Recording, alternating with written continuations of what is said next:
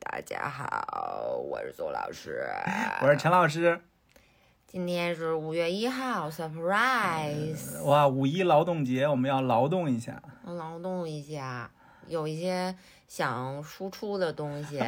最宋老师憋不住了哎。嗯，最近情绪不太好，啊，嗯，感觉情绪荡的时候，嗯，我说话就会有气泡音，啊，就像刚才那样吗？ 就是用气泡音赶海。大来家大家好，大家看今天的这个早潮，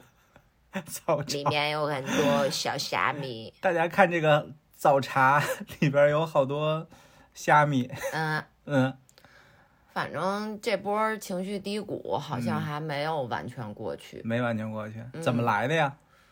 怎么来的？表层的原因还是身体不适激发的吧，嗯是，也是倒霉嘛，嗯肠胃不适，嗯，然后嚼这个健胃消食是片，啊，嚼完了以后呢，把牙给崩了，是啊崩了以后呢，疼了三天，说是实在不行，去凑个热闹看个牙吧，医院人真多呀，是啊，然后回来当天下午就发烧了。哦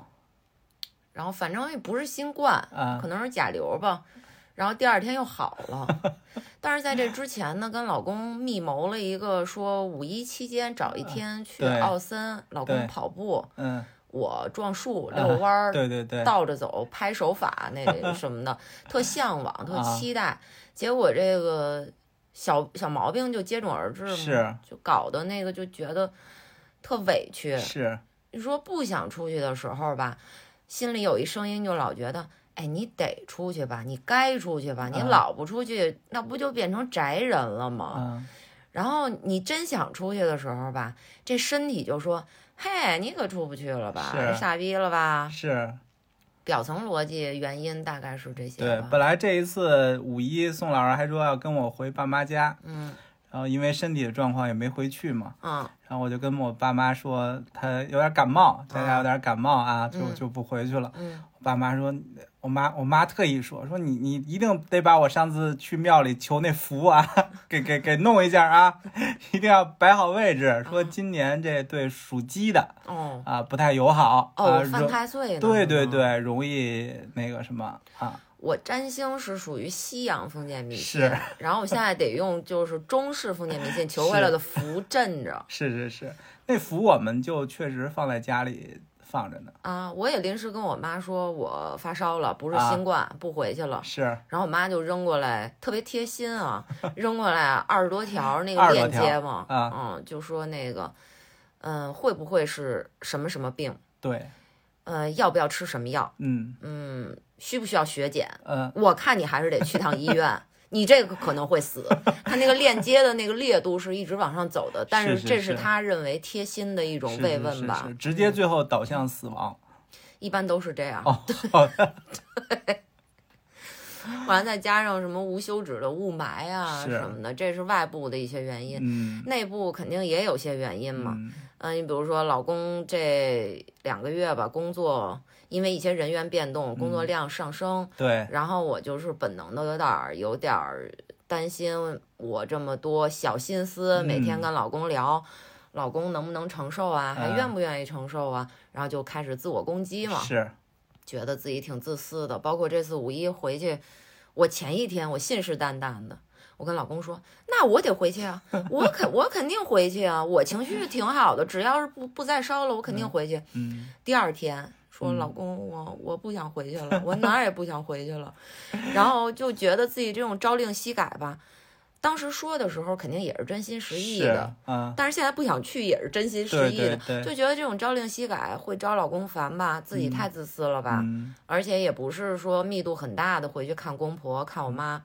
我怎么能这样呢？就自我攻击。嗯然后另外一块儿还有自我攻击，应该是和春节之后很快的恢复大量的社交有关系的。嗯这些里面有给我正反馈的，就是正能量的，对有的是给我负能量的，嗯而且这些负能量给我的影响还不小，嗯，尤其是跟我妈产生的一次社交，是这个我们搁到最后结合作品 去去聊吧啊，这也是属于专属于东亚母女之间会有的是那种期盼已久，但是聊完了以后非常懵逼的对话。是是是，嗯具体宋老师前一段那个心情抑郁的，可以听上一条音频，叫记录，这个名字非常好，就是特别有指向性，特别一搜就中性啊搜着了，就叫记录。对，嗯，嗯，然后我今天突然突发奇想，因为啊大概从前天开始情绪稍微好一点了嘛，啊，就是录完那个记录的第二天，嗯，我干嘛来了？是不是心理咨询来了？呃对然后自己出去遛对弯儿，对对遛了对一个多小时嘛。对，我怎么遛一个多小时，我才走三千步呢？你主要是骑车嘛，你骑车我教你一招，下回把手机放在裤子兜里，这样的话你每骑一步，你那记录就能记录上。你要我是放在上一兜里，他有可能感受不到。那我觉得他记得也不 对，他就记少了。我一个半小时才三千步，是是是，走走停停，反正那天第二天情绪就稍微好一点了，嗯，好一点完了以后，哎，我刚才想说什么来着？你说你今天有一啊突发奇想，哦，我今天有一突， 有一突发奇想，我就 聚精会神的在听你这突发奇想，然后你从前天开始跟我说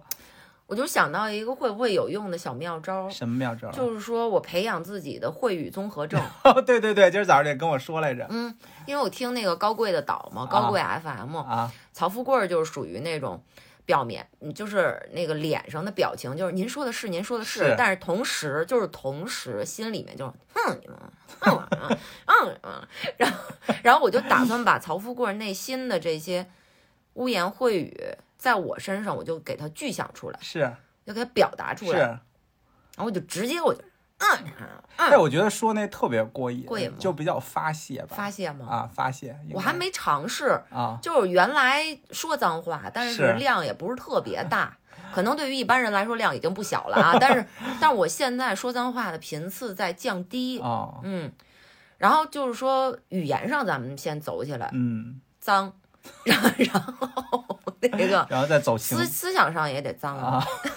就是由内而外的一个治疗 嘛，是是是甩手疗法。啊，我们今天咱们不就是早上聊了一下吗？对，聊了一个关于研究了一下关于人体尿液自循环系统， 就是到看看这个人体它里身体里的水分什么时候耗尽。是因为你你有一点说的很好，嗯你说总归会吸收点儿。对，那肯定水的，分你得再是吧补点儿嘛，对对吧？我我就看看，我就一点儿不补，我就靠这个尿液自循环这个方式，我能活几天？那你准备什么时候开始尝试这计划呀？我得先买个管子嘛，我 毕竟我们女孩子跟你们男孩子不一样，没事儿你我们通过一抛物线可能就能完成这自循环，张着嘴来一抛物 线，压力够大的话就是憋一大包。然后我们女孩儿不行，我们女孩儿插管儿，你不用追求， 都说什么？你不用追求那抛物线，我可以先把那接到可乐瓶儿里，然后你喝进去，然后你再哎那呀，那样不行，那样就感觉脏了，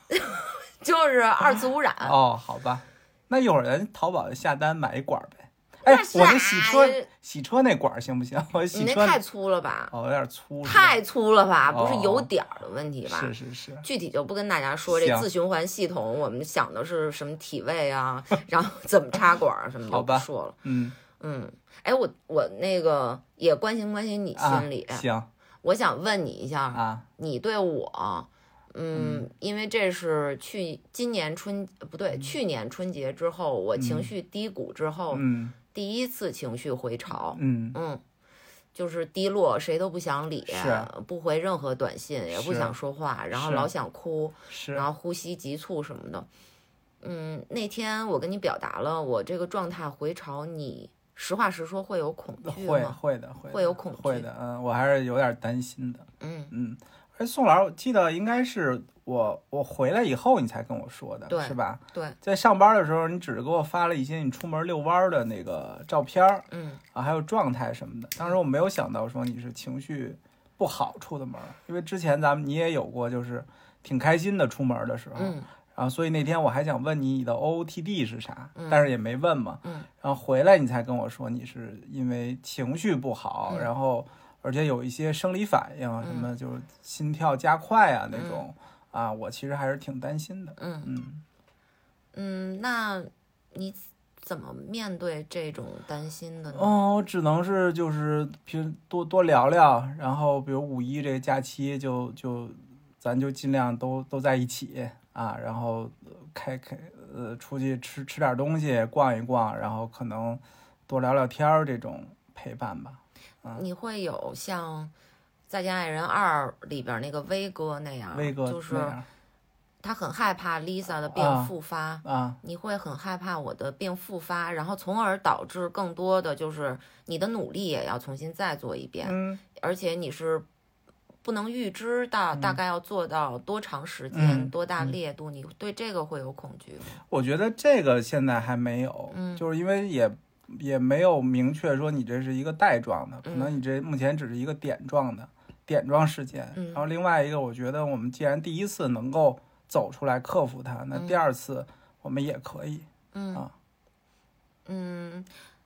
会不会担心就是克服不了呢？我目前没有这个担心，嗯，我觉得我因就是想了解一下啊你的心情，因为对于我来说，就是嗯这几天吧，就这半周，我自我攻击和自我谴责的那个情绪比较大，是嗯，嗯所以我这些天也经常问你，你真的开心吗？嗯，因为昨天我们还经历了一个很开心的事情，你很开心的事情是跟我没 什么关系， 我而且我还特羡慕，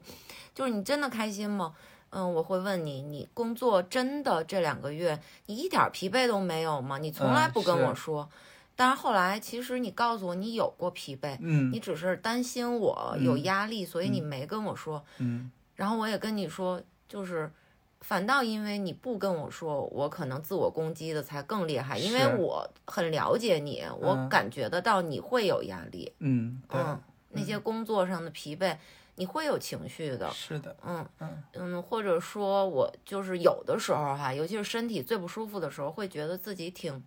没用的，嗯嗯，自己喜欢干的也干不了什么对的，嗯然后也想就是，如果说你有什么不开心的，我能跟帮你分享分享，可嗯能也没什么用，嗯所以就是可能也是想实现一点自己的那个渺小的价值吧。是我是想哭，哎呦我怎么那么惨 呀？宋老师就是觉得自己这段时间状态不好，嗯然后可能帮不上我，或者嗯是有一些自责的一些情绪，嗯啊，我觉得大可不必啊，嗯就我也会跟你多沟通，嗯多聊我的想法啊，嗯我们就是。嗯，如果一旦对方有什么不舒服，我们就告诉对方，嗯有开心的、不开心的就多就都讲出来啊对。这样的话，就是一起就是相互携手把这嗯段时间度过去。嗯嗯，你也要跟我讲，你是看我约了四号，就是假期完了，我跟发小吃饭，是，结果昨天等那个 超级马里奥开场之前，我老公突然跟我说说那个，这回是彻底不带我玩了，是吧？ 我说嗯，上次不是明确问你，你明确表达说不是很喜欢参加我们发小的聚会，因为觉得话题话题参与度不高，对而且时间太长。对，然后你说那。你发小这不是有一个提前退休的吗？我也得去关心关 心呀。我觉得隔一次参加一次是比较好的 频率。我说哦，那那以后我就是每一次如果有外出聚会的话，对我都问你一下。对，嗯， 我不要就是上次你说不去，这次我就不问你了。然后以后这辈子你就被踢出聚会 了。我感觉我被排挤 了。对我特别高兴，你跟我说这个。对，我也特别高兴，昨天看完《超级马里奥》，你就特别跟我开心的跟我说说，哎呀，好开心 啊，看的好开心啊。然后就是虽然我很羡慕，啊但是我没有觉得被攻击到，嗯就是说你你没有顾及我的情绪，在这晒开心。嗯我一点没有那种感觉，嗯我就是觉得他能坦诚的跟我表达他的开心，嗯对这个也是我们亲密关系可能努力了这么多年，我们能实现的一个坦诚的关系。对对嗯对，嗯，宋老师最近还一直鼓励我说，如果你有想看的电影啊，或者想看的什么剧呀、啊，嗯比如说脱口秀啊，你就自己去看啊，不用管我、嗯啊，因为我其实在我观念里，这嗯种呃艺术类的，对吧？然后精神层面的，我都喜喜习惯吧，或者是希望我们俩一起去。嗯但是但是宋老师说，你也可以自己去追求你自己的一些精神上面的东西。嗯，就那天你突然看到那个王十七老师对的专场嘛，对然后后来其实还是没去，对因为我那天大姨妈第二天嘛，对然后但是就是我会因为多少会有一点儿，因为就是你为了我啊，没有选择去，有点自责，嗯，嗯不用自责，我也没有那么强的动力，说是一定得去。啊嗯可能换个人，可能也就去了。嗯，而且对于你来说，确实是就是文娱方面这一块儿 算娱乐吧，对对你来说。娱乐这个语境，在你的定义里，好像更多的得是群体做的，对，而不嗯是一个人做是的。是嗯你好像也没有这么做过，是，因为我会独自去看很多次电影，这个我自己都啊做过的。对嗯，所以其实它还是一个框儿。对对对嗯对，你像体育运动，我就自己去，我就没有任何问题。对，跑步啊、打拳啊什么的，我也从来没有说让宋老师去陪陪我一起去啊。对啊，所以这一块儿可能文娱这一块儿以后如果有自己想去的，我也可以自己安排。 可以尝试一下嘛。啊因为对昨天你就说了，如果还有四 D 的，你就自己去坐过山车， 对对对，非常开心解压。对对吧嗯那我还有一个，我就是因为这段时间我也没怎么问你啊，啊，我们大概在春节之后，是今年的就移交了一部分的财政权。是，这个财政权是关于老公自己的穿衣打扮这一块是儿，还有配饰这一块是儿，，因为之前全都是我给他购买，嗯嗯。呃，但是有一次我们聊到消费观这个问题，老公是当时表示说：“哎，现在也是有点儿有点儿感觉呢，就是这个不知道想买什么，是，好像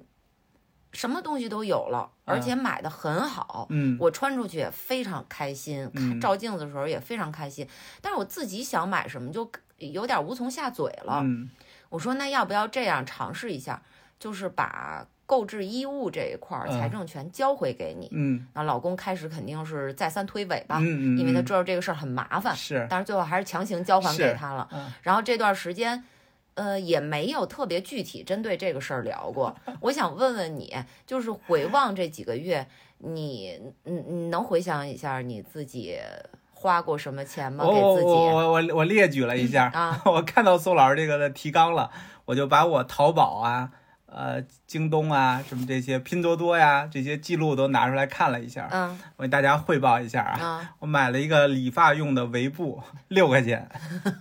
已经用两次了，然后还买理了发用的围布就有点像小朋友吃饭用那种围嘴儿，对但是它是一个整圆，对围着你的脖子，对能兜住你的碎发。对对对，嗯这次我回家，我我我妈跟我说，说你爸前两天跟我吵架来着，哟，说为什么呀？就是说因为我妈现在给我爸理发嘛，嗯就是因为理完发以后那个碎头发就是弄了一身，嗯还有一地，哦然后我爸就发火了。然后我就批评了我爸，我给我说他理 发，对呀、他还发火，我说给给你理发，这个不应该是你你来你来收拾对吗？啊，然后我我爸就说说你妈应该给我弄一个什么大的围裙啊，拿那个破布碎布啊什么织一个。我说不用，我说我给你买一个，我就花六块钱给他买了一个。我说以后这种东西碎发就直接可以掉到那个围布里了，嗯。就不需要清理了嗯啊。你看这东西还是挺好用还的，哎挺好，只前天刚给你剃嗯是了后边儿，是嗯是特是高那后边是儿，啊。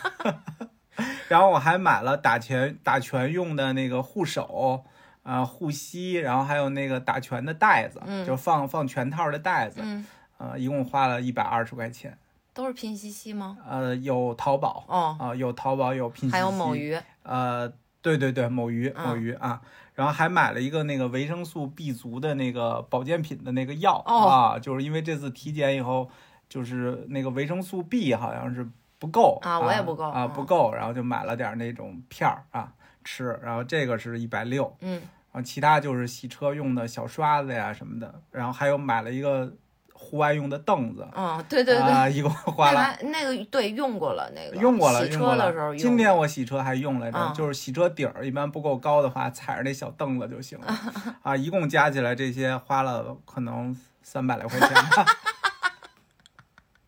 一共花了三百来块钱哎，你今天可能还会收到一顶你自己买的帽子，啊！对对，对，那个某那个在某鱼上买的，哦二十五块钱。什么时候戴？跑步，啊，跑步时候戴，啊它是一个空顶帽，哦就是等于没有帽我子知上道面，那就种只有帽檐儿那嗯种。啊，那个应该挺好的。哦那明年咱们去奥森就可以用上，对，我就可以用上了。嗯衣服真的是一件没买，嗯，因为买的时候老是觉得还是有点觉得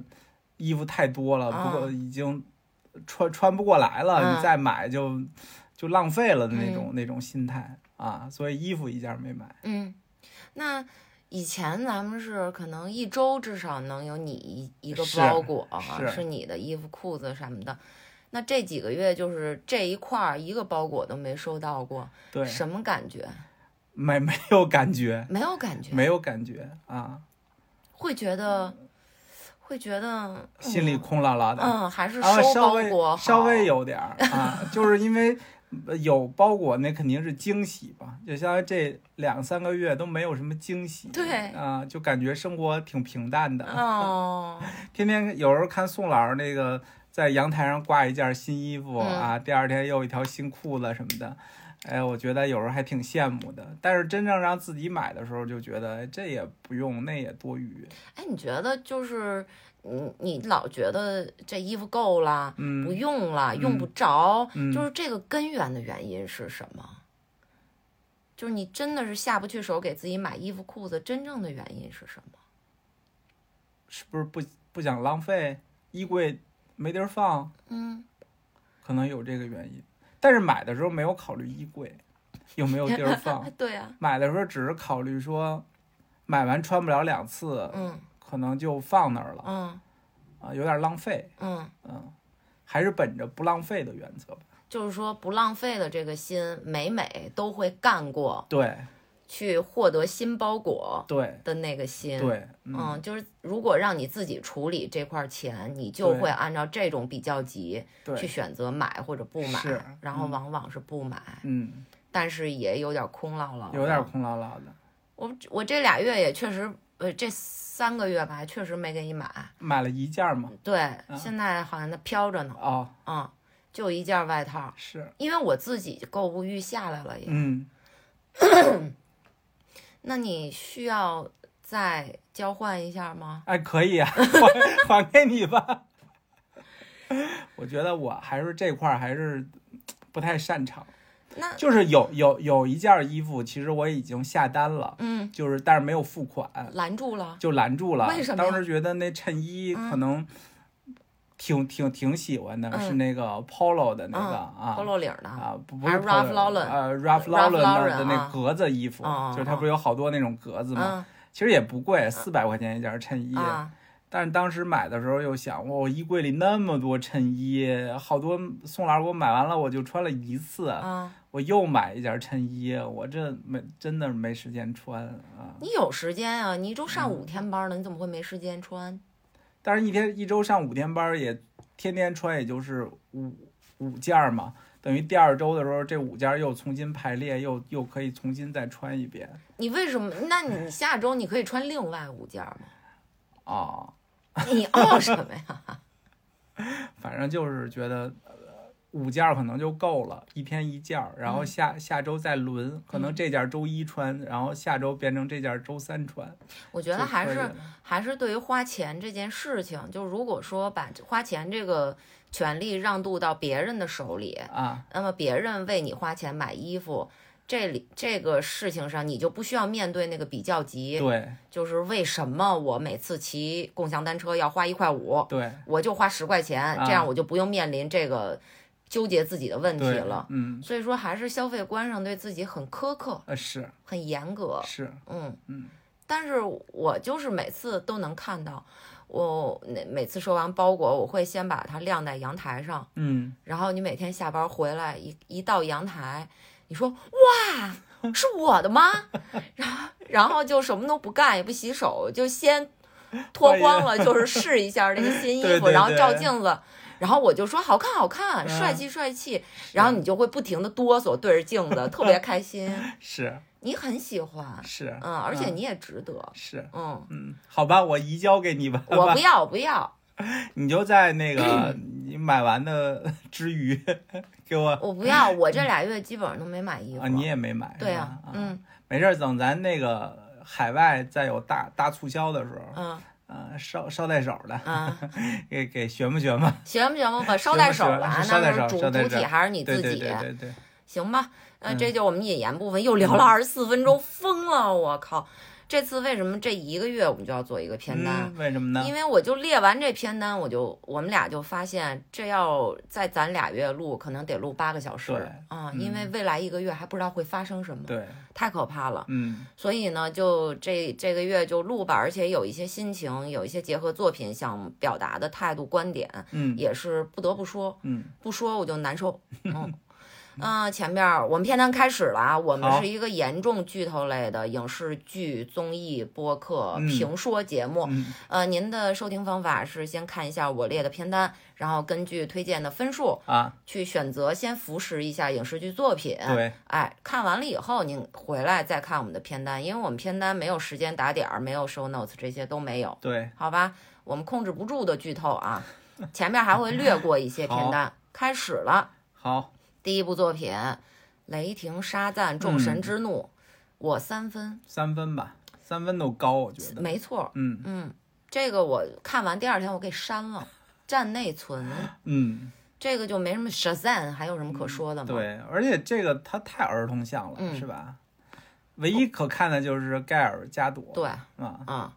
这这沙赞三部了吧？还有一个对沙赞老祖宗，对巨石强森那个，对，您都可以不看嗯啊，一点儿都可以不看。是嗯行吧，三分，再见三。分，好，下一部作品前两天刚看的，我没看完，老公啊坚持看完了，好，满江红》啊，我是三 分，三分，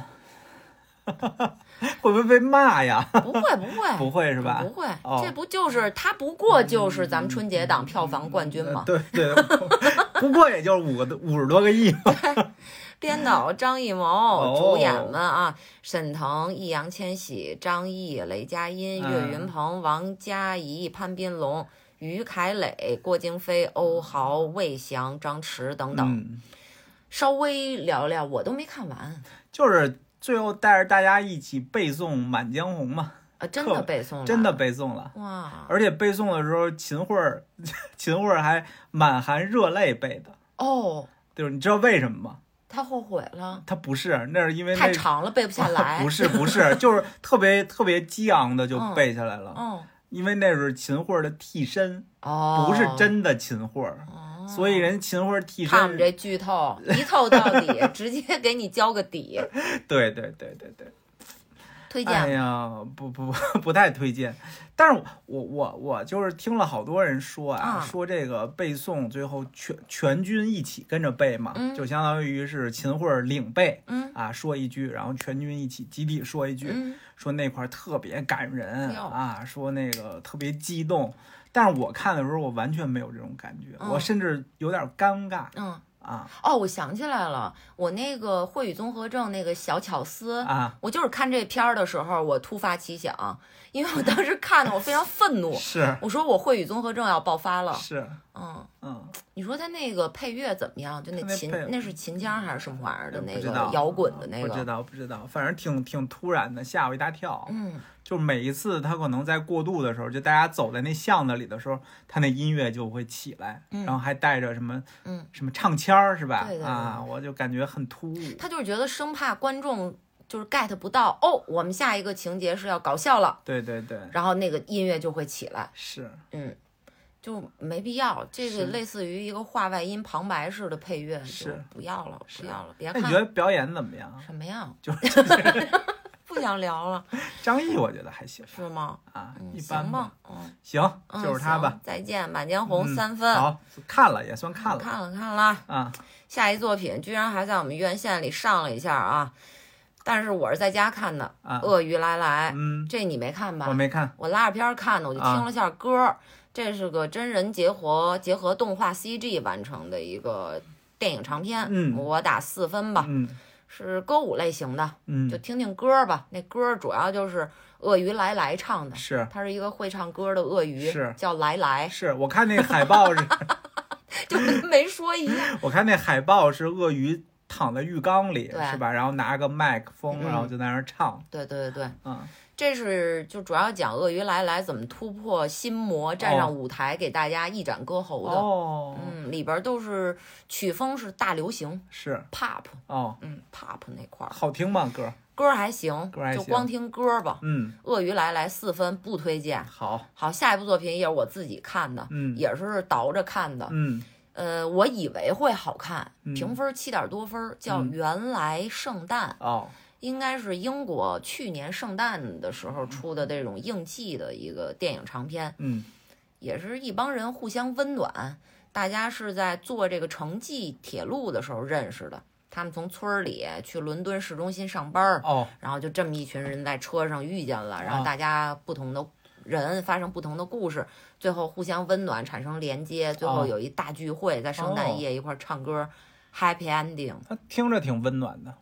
听着挺温暖的，就是拍的没劲，哦，嗯，就没意思，嗯所以也不建议，也没明星，嗯，啊，不建议大家看了。原来圣诞，起英国电影长片啊，五分。好，下一部作品，哎，这我还是我一个人看的，嗯，啊，我自己在家看的啊，因为这个源呢，它早就有了，只不过啊五月份儿在我们本土上院线了。啊，汤浅证明导演的动画电影长片《平家物语：犬王》，嗯这个我也给大家做过预告啊。我说那个预告片儿挺怪的，感嗯觉有一些那个 breaking dancer 啊，还有一些 rapper 在里面。是。那《平家物语》它又是一古装片，这怎么结合？这是唯一的看点了。是，反正就是整个感觉就是六分吧，嗯闭眼打的分嗯啊，睁眼打的话，我个人是非常不喜欢。嗯它是一大型的一个 MV，啊，这 MV 导的呢又不好，嗯特别艳俗，嗯几几乎没有剧情了。所以这个动画片在汤浅证明自己的呃作品断代里边也不好，算很不好的一部。嗯所以真的不建议大家看。嗯如果说入门的话，作为你看第一部汤浅证明的作品呢，这可以尝试这个吧，嗯因为你要看了他好的什么印象演出手、什么二叠、什么半季、什么玩意儿的那些，你你再看这个，你肯定看不进去。还有乒乓之类的。啊，稍微介绍一下，导演汤浅证明，编剧野木亚纪子，代表作都是日剧《非自然死亡》重版出来。另外还有一位编剧古川日出男，代表作是哦，这个是改编这个电影是改编自古川日出男的小说，叫《平家物语之犬王》。OK，如果想就没啊，我觉得您还得是没怎么听过 heavy metal，没怎么听过 rap，嗯您再看这个，哦您要听过一些就不不建议了，我觉得水准也不嗯高， 他动作的嗯水准也不高，因为里边好多 breaking 的动作，啊，呃，人物动态流这个流畅度不高。嗯嗯，《评价物语》犬王日本动画长片六分，不建议观看。嗯下一部作品啊，这个新了，这个《惊声尖叫六哎呦，六都第六部了》啊，啊，我打六分儿吧。六分儿吧，六第六部打六分儿了。嗯，稍微介绍一下女主角儿，嗯呃，有代表作《身在高地》啊，《身在高地》的女主角、啊， Melissa Barreri，嗯，也是一是不是《惊声尖叫五》？她也是女是主角啊。你稍，你还记得这剧情我吗？记得。呀，就是鬼脸儿杀手嘛，嗯里边儿有个鬼脸儿杀手，对对对，他就继续杀人呗，嗯他就围绕着姐妹俩杀啊，啊，准备把姐妹俩也杀掉。也不知道怎么就那么恨这姐妹俩。是是是，嗯所以这个就就我就看的时候就一直勾搭着我啊说这到底最后谁是凶手啊？嗯而且在看的过程中，明显感觉凶手不是一个，对吧？他有好几个凶手，哎所以就最后就一直坚持看到了最后啊哎，但是这片儿你搭手指安全屋了，啊！对对对啊，它那个恐恐惧点具体在哪他儿？恐惧点就是有时候一惊一乍的，你就、啊，jump 啊 scare 那对种对对，哦而且我感觉明显就是挺假的，对就是你你这。没没转身之前，后边啥都没有。嗯你突然一转身，后边那人就出来了。他啊从哪儿出来的从哪呀儿？出来的呀？他又不是那种时间真时的间什么转换者什么能能时空跳跃那种哦。什么玩意儿？啊嗯嗯嗯，什么玩意儿啊？我给嗯他打六分儿，主要是因为他这个里面姐妹俩后来嗜血了，对，都杀人了。是完杀完人以后，俩人哎都还有点快感，是，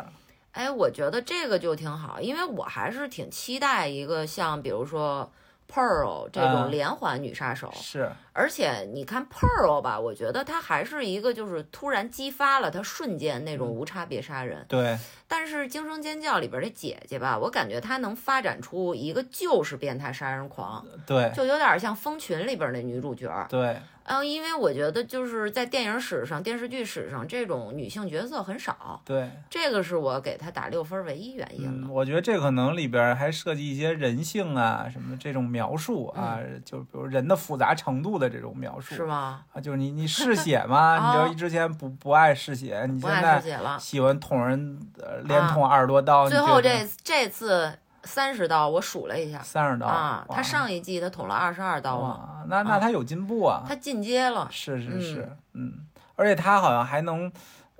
就是里边还能感觉她跟她前男友还在对话，然啊后她对前男友还教她，对，就相当于她前男友在她心里是就是自己自己想象出来的嘛，人啊格有对了，对嗯，她前男友的人格在她心里对建她立，前男友也是一杀人魔，对嗯嗯，然后这女孩她爸也是一杀人对魔，对她妈对好像也是，啊，行吧，忘了《惊声尖叫六》，啊，嗯，不推荐。您啊要想联系说一到六我都得看，您有啊收藏癖的话，您去尝试吧。好好，下一部作品这个就完全是为了老公啊，啊，为了他的 idol 啊，是他叫 Andy 吗？不对，那是那是刘德华 Tony 啊哦，Tony 啊，啊，刘德华叫安迪啊，对对对对对、啊 a n d y Lau，哦嗯，你叫 Tony Chan， ，Tony Chan，无名，无名嗯，我打六分，你呢？六六分，你这有六分儿我打的，哦你打及格的分儿嘛，哦，我啊没看完吗？我看完了，你看完了。啊，本片编导 程耳，我怎么感觉我脑子都是乱的呀？ 代表作《罗曼蒂克消亡史》《边是境风云》，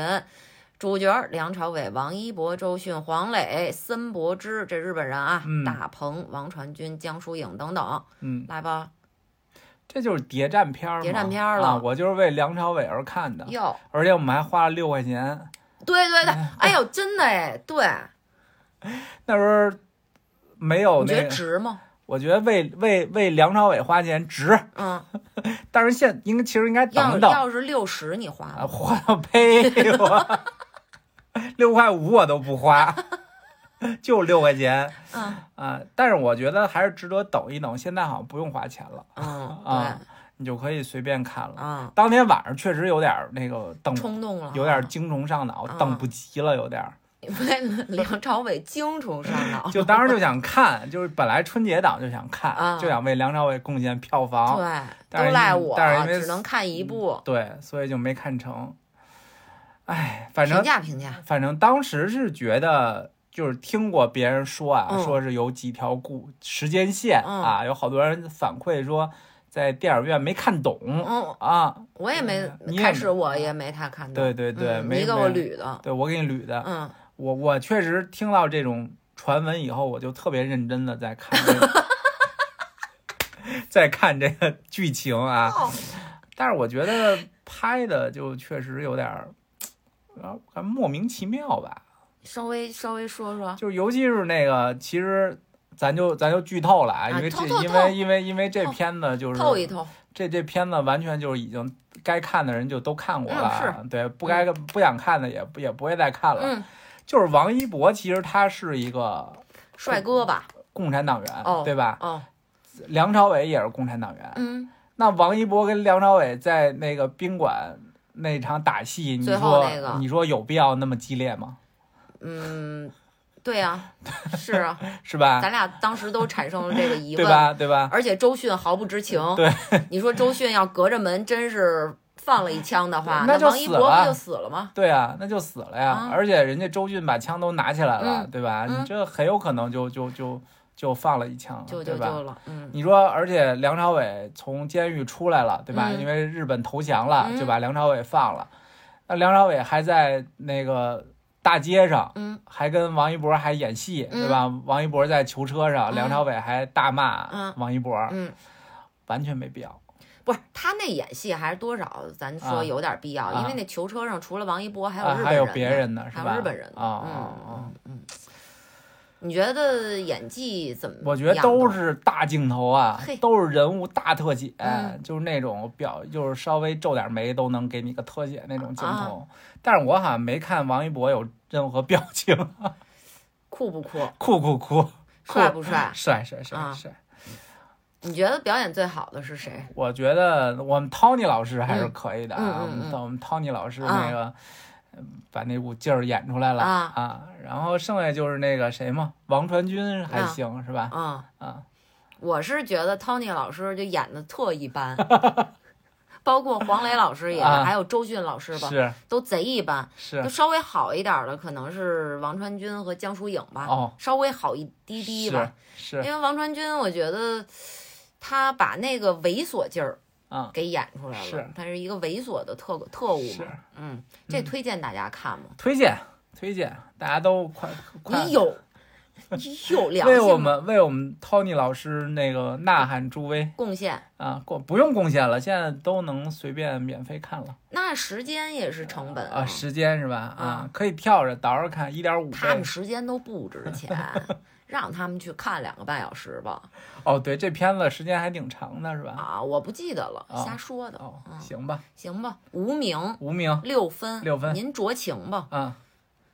好，下一部作品啊，这也是新片了吧？是也是咱们院线也上了。是，蚁人与黄蜂女量子狂潮，哦哎，我给打一六点五六六六分儿，六分儿。六分儿，本片导演叫做 Payton Reed，嗯，代表作是《曼达洛人》的某次的分级导演，嗯这唯一的代表作，可见这作品导演他能力就不行啊。嗯蚁人的扮演者 Paul Rudd，黄蜂女二代的扮演者怎么念呀？这 Evangeline Lilly，岳父啊皮姆的扮演者 Michael Douglas，黄蜂女的扮演者初代黄蜂女 Michelle Pfeiffer。OK，这还有一个新角色叫征服者，嗯，名字叫做 Jonathan Majors。这代表作咱们上期刚介绍过，《奎迪三》的反一号，是哎，现在最近被起诉的案件越来越多 了，这演员十几起了，我而且这位兄台之前还确认参加二零二五年的复联五呢，这这兄台资源挺好呀，资源挺好啊。嗯，迪士尼现在还没给出回复呢是，不知道怎么个情况了。是这怎么样，老公？这我觉得这个应该是第第三部蚁人是吧？第呃几第对部呀？对对，是是是是行是第三部啊，它同时也是漫威电影宇宙的第五阶段的揭幕之战啊，哇，前四阶段咱也不太清楚，啊反，正前四阶段咱们都看了吗？是 嗯啊，啊，你你咱俩脑子还在 吗？是是是，它其实这里边儿它它它到了一个场域啊，嗯这个场域叫量子量子域量子域，哎啊哎，量子域其实挺有意思的，有意思哎啊它里边儿它有各个族群啊，我觉得那个族群还挺好玩儿的，嗯就是长什么样儿都有，奇奇怪怪、形形色色的，嗯，对啊，我觉得这个应该是一个比较好的看点。对，然后另外一个就是蚁人其实还是那么废啊，嗯就是感觉还是能力不太够，嗯就除了靠变大变小以外，没有什么其他的。对，毫无能力。对对对，嗯还不如他他他丈母娘和他老丈人呢丈母娘、老丈人、女儿、老婆啊，对，啊，就是蚁人一个废 柴啊，，是所以到街街上遛弯儿，人就叫错他名字嘛，对管他叫臭虫 人什么的，就叫不出这蚁人。反正每次都没校对过。嗯，嗯反正也就是量子域里边那些小怪物吧，是什么有果冻状的，对一劈，哎，它就有丝分裂了，它对就自体分裂了，那个嗯还稍微好玩点儿，嗯其他的真的是没什么能看的。嗯尤其我们看这天的时候，好像第二天我们啊看的《曼达洛人》大结局、啊，对，根本没法比。是你一个大电影，你比不过一个电视剧，嗯什么玩意儿 啊！蚁人，我觉得就可以匹配 DC 里边的这位 Shazam，嗯就不用拍了，就这俩人物不用拍，俩废物，你拍他干什么？超级英雄，咱们这儿就说句政治不正确的话，超级英雄，你没有超级力量，你当什么超级英雄？哎，那人家鹰眼也是超级英雄啊，鹰眼也没有自己大电影嗯啊，蚁人舔着脸都拍三部 了，是是是，什么玩意儿啊？不推荐，是嗯不推荐，《蚁人与黄蜂女》量子狂潮六点五分。好好，下一部作品啊，也蛮新的啊，这个嗯作品而且评价非常高，现在对应该八点多分儿，嗯豆瓣儿。嗯，英美合拍电影长片《俄罗斯方块》，我打六点五，我打七分吧。七分。嗯，本片的导演叫做 John S. Bar Baird，什么呀？代表作二零一三年的电影长片《污垢》。本片的编剧叫做 Noah Pink，代表作是一部剧集，叫做《天才》的编剧。嗯，本片的男主角只介绍他一个啊，因为其他演员都没名儿。著名的蛋蛋，呃，全名叫做 Taron Acton，代表作《火箭人》《飞鹰艾迪》。稍微来介绍一下这个电影啊， 这个电影就是讲的是俄罗斯方块的这种著作争夺权。俄罗斯方块是个啥？俄罗斯方块是个游戏呀、哦，是同个志游们戏啊啊，它科不是一个只有俄罗斯生产的一种砖 对对对，呃，而且我第一次知道俄罗斯方块真的就是俄俄罗斯人发明的。我也，是，你是你我从来没想过这个问题。啊，我觉得肯定不是美国人，就是日本人吧，我老觉得对，但是它它叫俄罗斯方块，俄罗斯我当时就没有往说这是哪国人发明的那方面去想，但是看了这个你还片子，蛮叛逆的。他写俄罗斯方块，你说这不会是赞比亚方块吧？这赞比亚人发明的俄罗斯方块。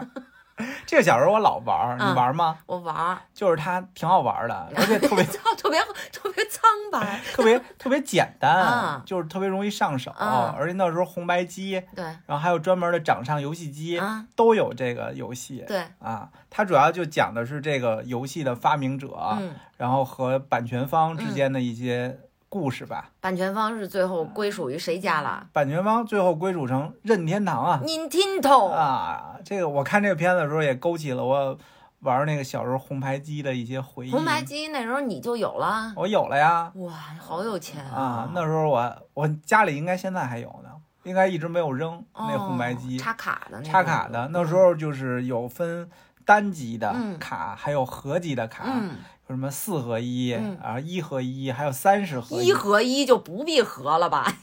三十合一。那时候小时候老玩儿，啊，可开心了。可开心。那那你那红白机的那个卡里边儿啊有俄罗斯方块吗？我不记得了，不应该记得是了应该是有吧？那你拥有过俄罗斯方块的掌机吗？我没有拥有过掌机，哦你你有掌机吗那？你在哪儿玩的俄罗斯方块啊？我在，我好像就在电视上玩儿吧？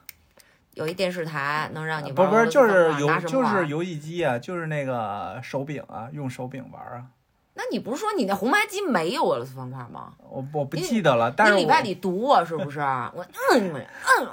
但是电电是那电脑上电脑上是不是可以玩儿啊？可以啊，我初中就有电脑了，啊，我是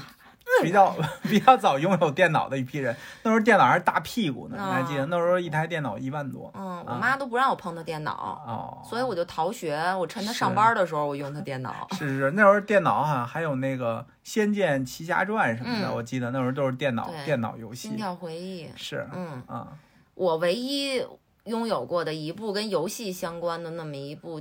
勉强叫游戏机吧，啊，就是一个盗版的 Game Boy，哦，Game Boy 盗版的，盗版是哪国盗的？中国那盗咱的不知道，啊反正就原版的肯定贼贵。啊我爸当时我都求了他好久，他给我啊买了那么一个假 Game Boy，啊！就只有一个游戏，就是俄罗斯方块。哇，嗯，那你肯定技玩的技术很很对，很因高为哦超，啊因为那是我唯一的选择，所以、嗯所以最后我技技巧非常高超。是它那个好像是你过了十关还是多少关，它就给你在右侧有一个黑白的小水果，嗯是给你一个奖励，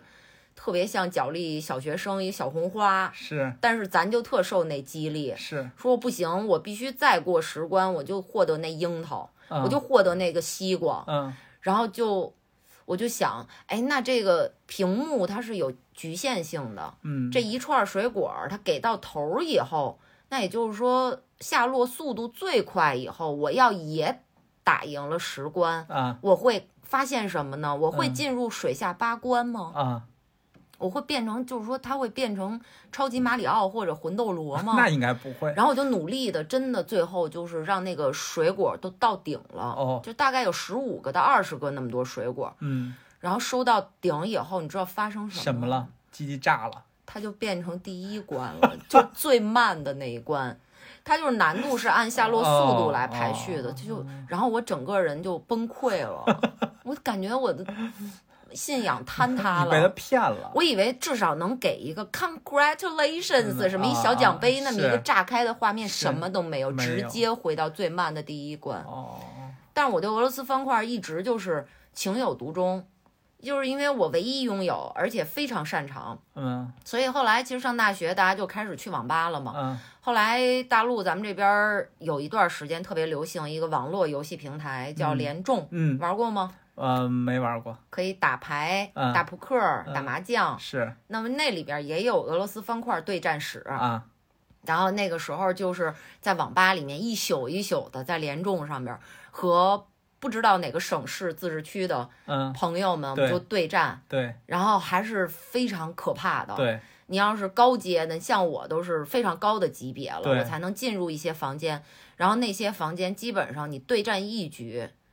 耗时不超过三十秒，啊，因为他的逻辑是我这边消了，对方那边就会加，哦，而且我消的越多，他加的越多之余呢，是他速度还会变快。是那方块下落速度变快以后，他就会手忙脚乱哎啊呀、是，然后我其实你如果拿掌机和键盘操作俄罗斯方块去对比，其实它你的操作变化是非常大的。嗯但是我就是为了赢，嗯，我就练这个键盘操作嗯这个俄罗斯方块，它是上下左右键，然后空格是下落，空格是下落，然后最后就火星子都冒出来那种快，啊，嗯，然后达到最高级别，能去哇和最强的强者对战。哇，啊、后来就反正是痴迷过那么半年吧，是在是联是众里边儿，是嗯，那你看这电影应该是比较有这个情愫的这个我就是为了这个情怀，我看的是这个吧电影嘛。啊。那你觉得这电影拍的怎么样？我觉得，我觉得它里边展现了一些各个国家的政治经济，我觉得还挺有意思的。不就一个国家吗？它就它里边有美国呀，然后啊，还美有、国、日本，还有日本，嗯嗯还有苏联那时候就是苏对联还没解体嘛，对，就包括美国跟苏联之间的关系，嗯就是那个美国那老板说我们不会给苏联人民 钱的，我们是拿版权换美换换换版权，对，我们要是给苏联人民钱了，就感觉这个就被玷污了，我对们的友谊不就被尊重他 对们，对对嗯对，我觉得这挺有意思的。而且苏联人本国说你这个共产主义，说你研制这是一工程师研制出来的游戏嘛，嗯说你要交给国家的话，不会给你钱的啊，啊，就只给有你涨点工资吧。对对对，啊，给你涨点工资， 然后那也挺开心的，然后对就就就把这个著著作权就交给国家了。对对对啊。所以您如果说您玩过俄罗斯方块，我觉得嗯这个电影肯定是值得您去看一看。是，因为它发生在八十年代那个特殊的年代，无论是美苏关系，还是苏联即将面对这个资本主义化，嗯，这些东西都是值得一看的，而且还是一个奇行性很高的故事。对，虽然编剧做了一些改编，因为真实事件里面没有那么多的克格勃参与进来，对，啊但是节奏还是比较明快吧，嗯虽然比较流水账，我感觉，但是对于了解一个真人真事改编的一个故事，而且完成您对这个游戏情怀的一个到位，对，我觉得还是有必要的对，而且这个片子还展现了初代俄罗斯方块是什么样子，啊。你可以去看一看，很佩服他，嗯，感受。受一下。对对对，那么这个就是英美合拍电影长片《俄罗斯方块》，嗯六点五分，嗯建议大家去观看。好，或下一个就是咱们春节档哇，票这房第二名，这个月咱补了好多春节档啊，因为咱呃春节档电咱都只看了《深海》影嘛。是是是，这就是著名 的《流浪地球二》。小破球二，哎，我打七减分，我的不得五六分吧，我哟都没看完我都，你这怎么这样啊？本片编导依旧是郭帆导演，代表作《金刚川》《流浪地球一》，主演吴京、刘德华、李雪健、沙溢、宁理等等。嗯，大概聊一聊，好像讲了两个故事吧，嗯就是它这应该是《流浪地球》的一个前传，对它讲了就是二零四四年的。太空电梯危机和嗯二零五五年的月球坠，二零五二零五八年的月球坠落危机哇啊哦，好屌哦！啊，就两个危机，我觉得嗯完成度还是可以的。什么？就是的整完成个度影片的完整成体度的完对成对度对，啊整体完成度，但是太长了，嗯三个小时，嗯我们后来都觉得其实你一个危机就够了，没嗯必要拍俩危机，嗯嗯而且我我个人感觉啊，就是感觉就那个布景啊，那嗯个光线呀、嗯就还是觉得假，啊，是吧？嗯，我主要的观感就是最表层的，我不，我是觉得如果你尝试一下的话，还是要试试吧。吴京和刘德华两条故事啊，啊，给它并线进行，嗯哪怕时间上有些错乱，嗯那观众你不要低估观众的智商。嗯，你像《无名》那么难的片子，我老公只要认真看都能把时间线我能看捋明出白来，，能看明 能白，看明白主了，要是有信仰。是不是？那《流浪地球》就两条时间线，有什么捋不明白的呀？对很简单呢。对对对，而且你看完，你跟我说你不理解为什么有那么大的汉字儿，什么、嗯什么美国、俄什么俄国、什么中国、什么哪儿哪儿哪儿，就是特别大的那种。不是我说的，主要是就是说每个人的人名儿、啊剧中的人名儿，还有他担纲的职务，啊这些我觉得对剧情没有帮助，啊，对理解剧情毫无意义。是你可以打地名儿，这是对美军基基地还是对中军基地都可以， 但是人名儿就不必了吧？是，你就是打了，你看完散场，你问问观众随便拎一也不个。记得。你知道他叫什么吗？我不对知道，但是我知道对他干了什么。对， That's OK，就没有必要，而且字体也不好看。嗯嗯嗯，视效怎么样？你觉得？视效，反正在国内应该是最牛逼的了、嗯啊，但是我觉得跟美国比还是差一些。啊，那哪儿跟啊美国比，对肯定也不行。对对对嗯对对，但是国内我觉得已经是很顶级的了。嗯嗯，就我观看下来，就是包括日韩、俄罗斯，嗯就是这些目前做过硬科幻大片的这些嗯国家，流浪地球》的视效，尤其是二的视效，在技术层面已经是不错的了。嗯但是，但是，但是，在这次的视效里面，我认为我们还是不太能谈论美感，嗯嗯，和设计感。嗯，构图这些，我觉得就没有必要讨论这个东西。我觉得电电梯太空电梯太简单了， 就就跟真的是电梯一样，上下然后一根线啊。啊，但对是他那个确实是，呃，那个那个那个那个《三体》里啊面刘就慈是欣纳米飞刃的那个技术，啊他那个科技观里边纳米飞刃技术制造的那个电梯就是那个样子是的，对嗯，啊，你是个屁呀你啊是，就被是说服啦。是是是是是，好他吧，就是稍微，而且他最后留了一大扣子，对，就是感觉应该是李雪健和刘德华活了一百多辈子了吧？嗯嗯，尝试过一百多次了。啊，怎么拯救地球啊？哦是两位奇异博士吧？，对对嗯对，就可以靠那个睡眠来来休眠嘛，然后再在什么时间再那我哪醒过知来道啊？哦那可能是三的故事了吧？哦好吧啊，就是他们因为最后闪回有几个形象是刘德华和李雪健，在这次《流浪地球二》里边不是他们担纲的职务，对对对嗯对有的是战士。对啊，有的死了什么对嗯的，，，嗯所以就留了一个大扣子吧。是呃，说实在的，这二里面我印象最深的只有两个桥段， 一个是吴京带着他老婆，嗯，开飞机回上海看一那看。那时候他老婆好像已经是快快要死了快要去世了，啊对对对，然后还有一个桥段就是，大家就说这个原子弹怎么引爆，嗯哎，然后各国就是终于都交上了自己的原子弹的这遥控器，对哎，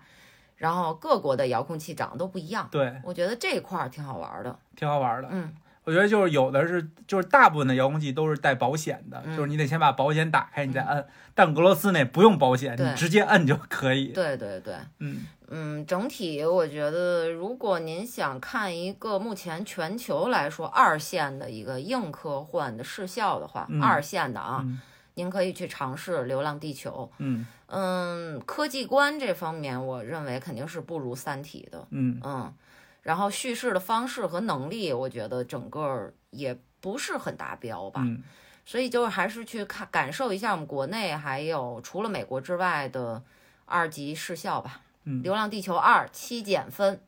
我准备休息一会儿，好，上个厕所，好一，会儿见，拜拜拜。继续继续哦。下一部作品非常小众，而且没有时效性，它是二零一三年英国美属萨摩亚新哥里多尼亚的纪录片，哎，叫做《下一球成名》。嗯，先打分儿，我打七分儿，七分儿，你也打七分儿。我能比七分儿高一点，七点五。这个片子曾获得当年第十七届英国独立电影奖的最佳纪录片导演奖。本片两位导演，一位叫 Mike Brett，还有一位叫做 Steve James Jamieson 嗯 Jamieson。 OK，为什么看这纪录片呢？它的契机是我最近看到一个电影长片的预告，嗯说是定档十一月十七号北美上映，它名字也叫《下一球成名》。嗯它就是改编自我们下面要介绍的这部纪录长片。这个电影呢，导演是塔伊卡瓦提提，代表作是《乔乔兔》《雷神》啊，塔导指导，然后主演呢是法莎，还有伊萨呃伊丽莎白 Elizabeth Moss 啊，嗯代表作《使女的故事》等等，呃，一些有名的演员共同出演的。嗯嗯，那这个我看了预告，它是一个足球题材的嗯一个电影儿，而且还是演一个叫美属萨摩亚这么一奇怪的地方嗯的一个电影儿。哎，我觉得还是塔岛这种轻快的风格，嗯我就很想看看，然后就把这个纪录片儿纪录片儿给下下来了。纪录纪片录儿，片儿，纪录片儿啊，美属萨摩亚这国家，你记得咱们我第一次知道是在什么时候吗？是在冬奥会上，嗯哎哎，就开幕式光膀子那个运动员，哎，就是那个国家的，对，而且这位棋手还出现在我们的冬奥会节目里面过。是那你稍微介绍一下这纪录片讲的啥？纪录片就讲的是美属萨摩亚足球队、哎嗯啊，从世界最差变成世界不、不是最差对 的这么一个故事。啊，它主要是来了一个荷荷兰籍教练。哎，哎，你是不是觉得那个当时说荷兰籍教练的时候，你就更加有兴趣了？说没有啊你们荷兰的没没有没有，没有是吧跟？这没有任何哦关系。哦，我就想看看他这个，嗯，小岛小一岛共只有六万五千人，哦，这么少人对。啊，然后，因为他们大部分成年以后就通过考学呀、参嗯军啊、这些方式就去到美国了嘛，因为它是美属的嘛。对，所以在这个岛国又时不时面临海啸、地震之类的，这岛国它怎么练足球啊？是下一球成名，他成名了吗？他成名到什么地步啊？所啊以后来我就去找，哦，原来他最后他成名的地步呢，就是说二零一八年的啊，这是啊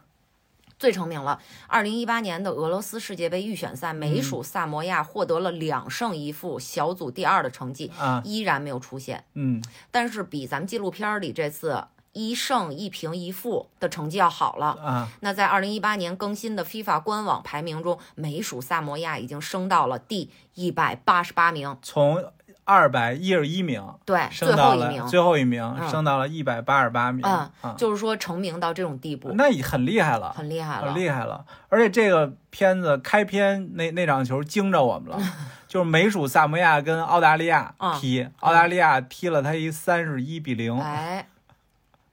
然后这个纪录片儿他就会演，哎呀，这荷兰教练他来怎么是融合的呀？是他带着什么背景啊？是然后美属萨摩亚这些本职工作都是渔民的这些球员们是都什么来头啊？是他们怎么提高效率啊？因为一共执教了三周是是是啊，是而且这个球队里面，他真的有一位应该是也能拿吉尼斯世界纪录啊， ，FIFA 足球史上嗯第一位嗯啊上场参赛，虽然只是预选赛上场参赛的跨性别者，哦，嗯，对，摘呀。然后我在电影长片的预告片里也看到了这个叫哦摘呀的这个角色。嗯嗯嗯嗯。十一月份我们还是期待一下这个电影长片。对对对，当时看这片子的时候，我当时还说为什么好多人都来自美国，嗯就包括他请的那些就是呃有有守门员啊什么的啊，就是从美国来，嗯而且还受美国职业协会的这样的一个监督啊、嗯或帮助。嗯，后来一想，哦，这是美属的呀，那可不嘛啊，美属的他就得美国要美国的派派过来支援啊，啊，美国的派，啊啊，对，而且但是后来看完这个纪录片儿以后，再再再听一些播客呀、啥的，好像后来你跟我讲的吧，嗯是说这教练来的时候可不是他说的那我给样你讲的啊，你谢谢给我讲的。啊这教练说当时来的时候可激动了，说我这辈子我能执教一个国家队，你想想我没跟你讲过这个，你从哪儿听的？啊，不是国家哦，他他他自己说的，啊他说他 说、啊他说那个我我我我来执教的原因就是我想着我都兴奋，嗯，我能执执教一个国家队，嗯然后参加非法，然后嗯还能拿名次，我这祖上光宗耀祖那种嗯对，。毕竟是荷兰人嘛啊，对对，你想对在荷兰人以荷兰国家队的身份对进入国家队，基本上不可能嘛。对对对嗯，但实际上他是被派来的。对，呃，就反正说就他一人踢提 了 offer，对对就对，是提了申请，人是说那就你了，是你来吧，嗯。挺挺，我觉得挺好看。挺好看的，就是拍的还是比较流水账，对他没有一个角色是比较鲜明能立得起来的。对对对，嗯，所以我还是期待电影长片里边能把我们看的时候觉得比较有趣的几个角色，有教练，嗯，有这个跨性别者摘呀，对然后还有痛失三十一球史上失球最多的守门员，对然后还有一位是从美国本土他这个转国籍过来的，是一个大兵，对沉默寡言，他的性格完全不美属萨摩亚，对，完全不热带岛国的，这大概四个人都给体现出来。对对对然后还有这个教练的妻子，对，嗯嗯，因为这教练他其实他和他老婆有一段时间陷入了比较抑郁的情情嗯情绪里边，嗯因为他女儿在一次车祸中去世了嘛，所以他们就希望能走出来。对然后也是通过这种不断的去探索，然后去执教，然后嗯带着他妻子可能到世界各地，对，慢慢让他从这个阴影里走出来。嗯啊对，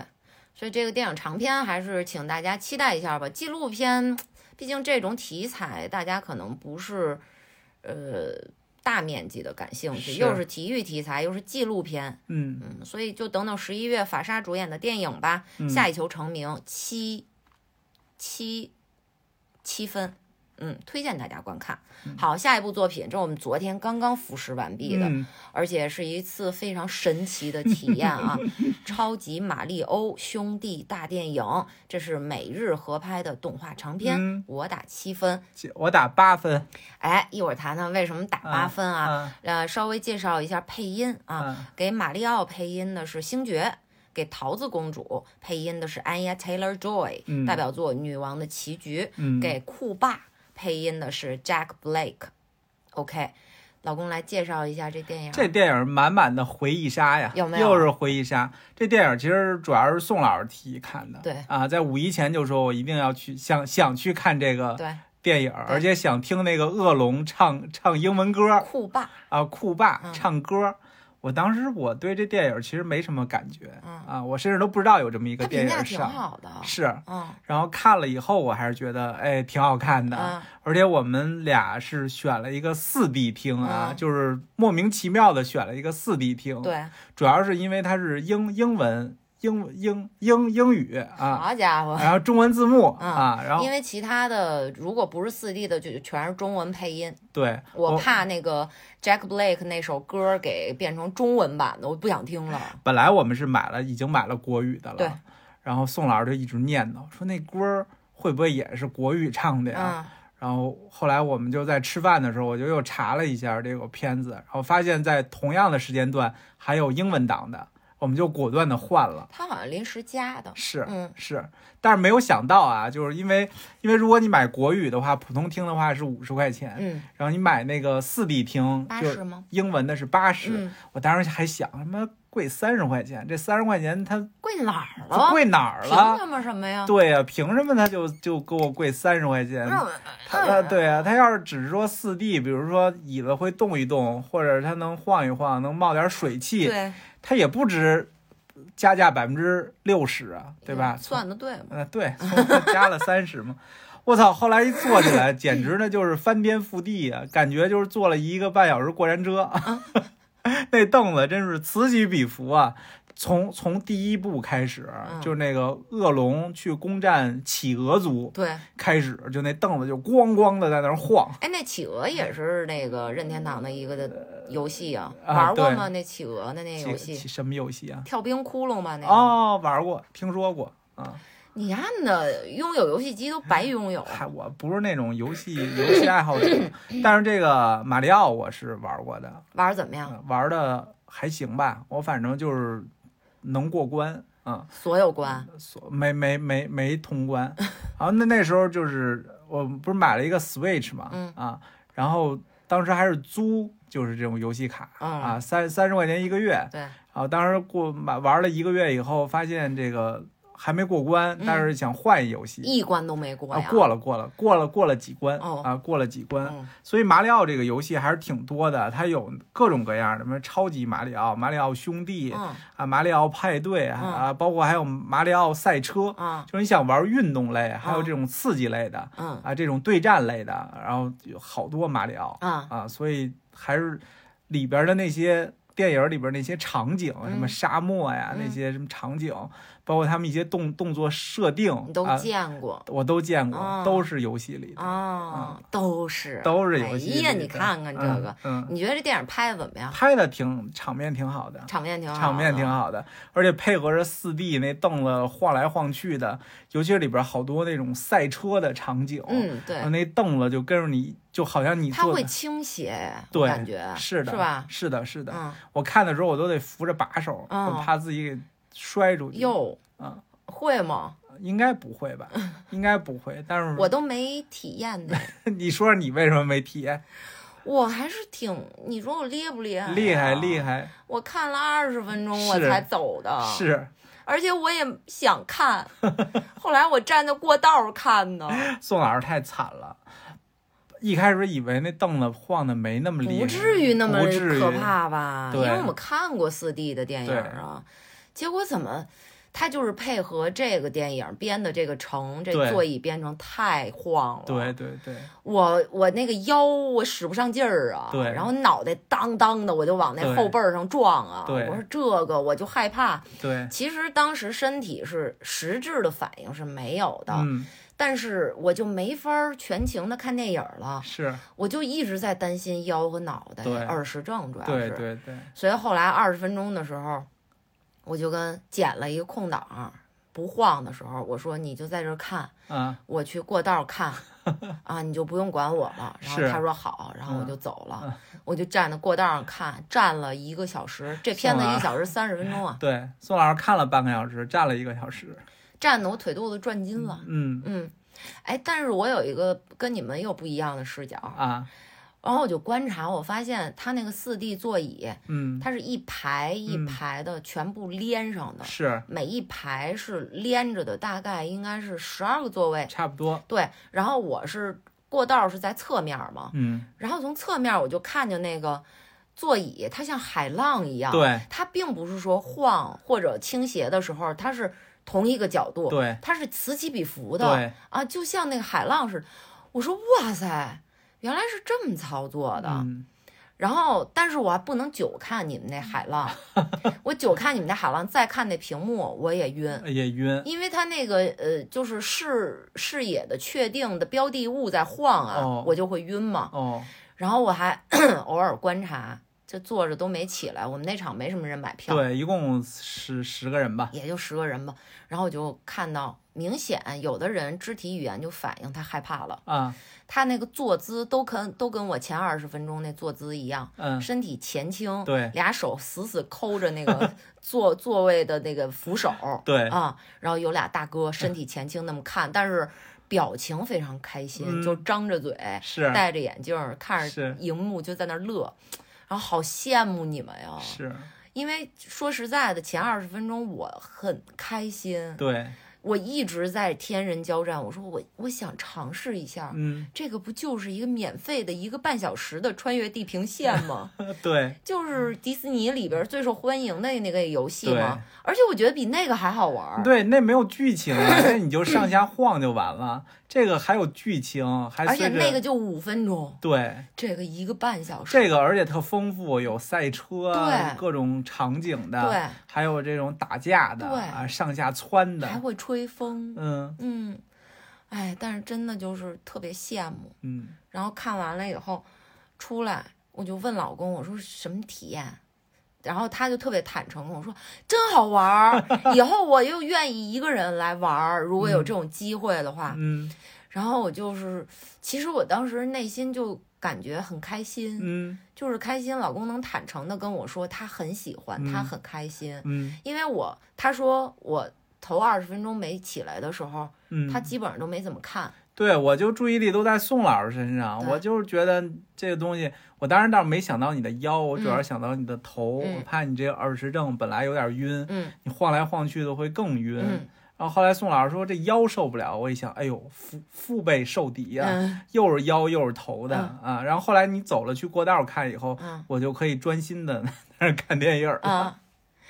所以我就就是很感谢老公的坦诚，嗯嗯但是嗯，但是回家我还是就是大哭一呃 场。委屈死了。就是哇哇大 哭那种，就是嘴都咧开，五官都变形的那种，哇，对，特啊就别那种委屈。对，然后我就跟老公说：“我老老公，你能不能安慰我一下？我特别委屈。对然后就嗯开始哇，就开始哭，然后嗯就，但是我发现老公特别会安 慰人，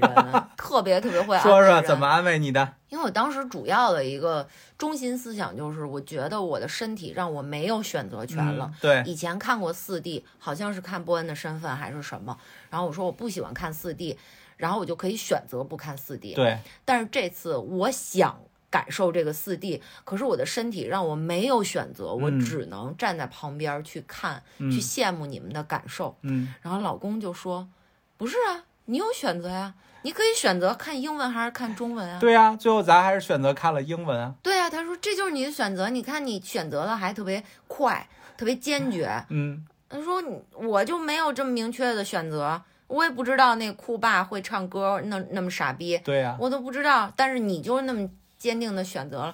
然后我扑哧我就乐出来了，好会劝人啊！是，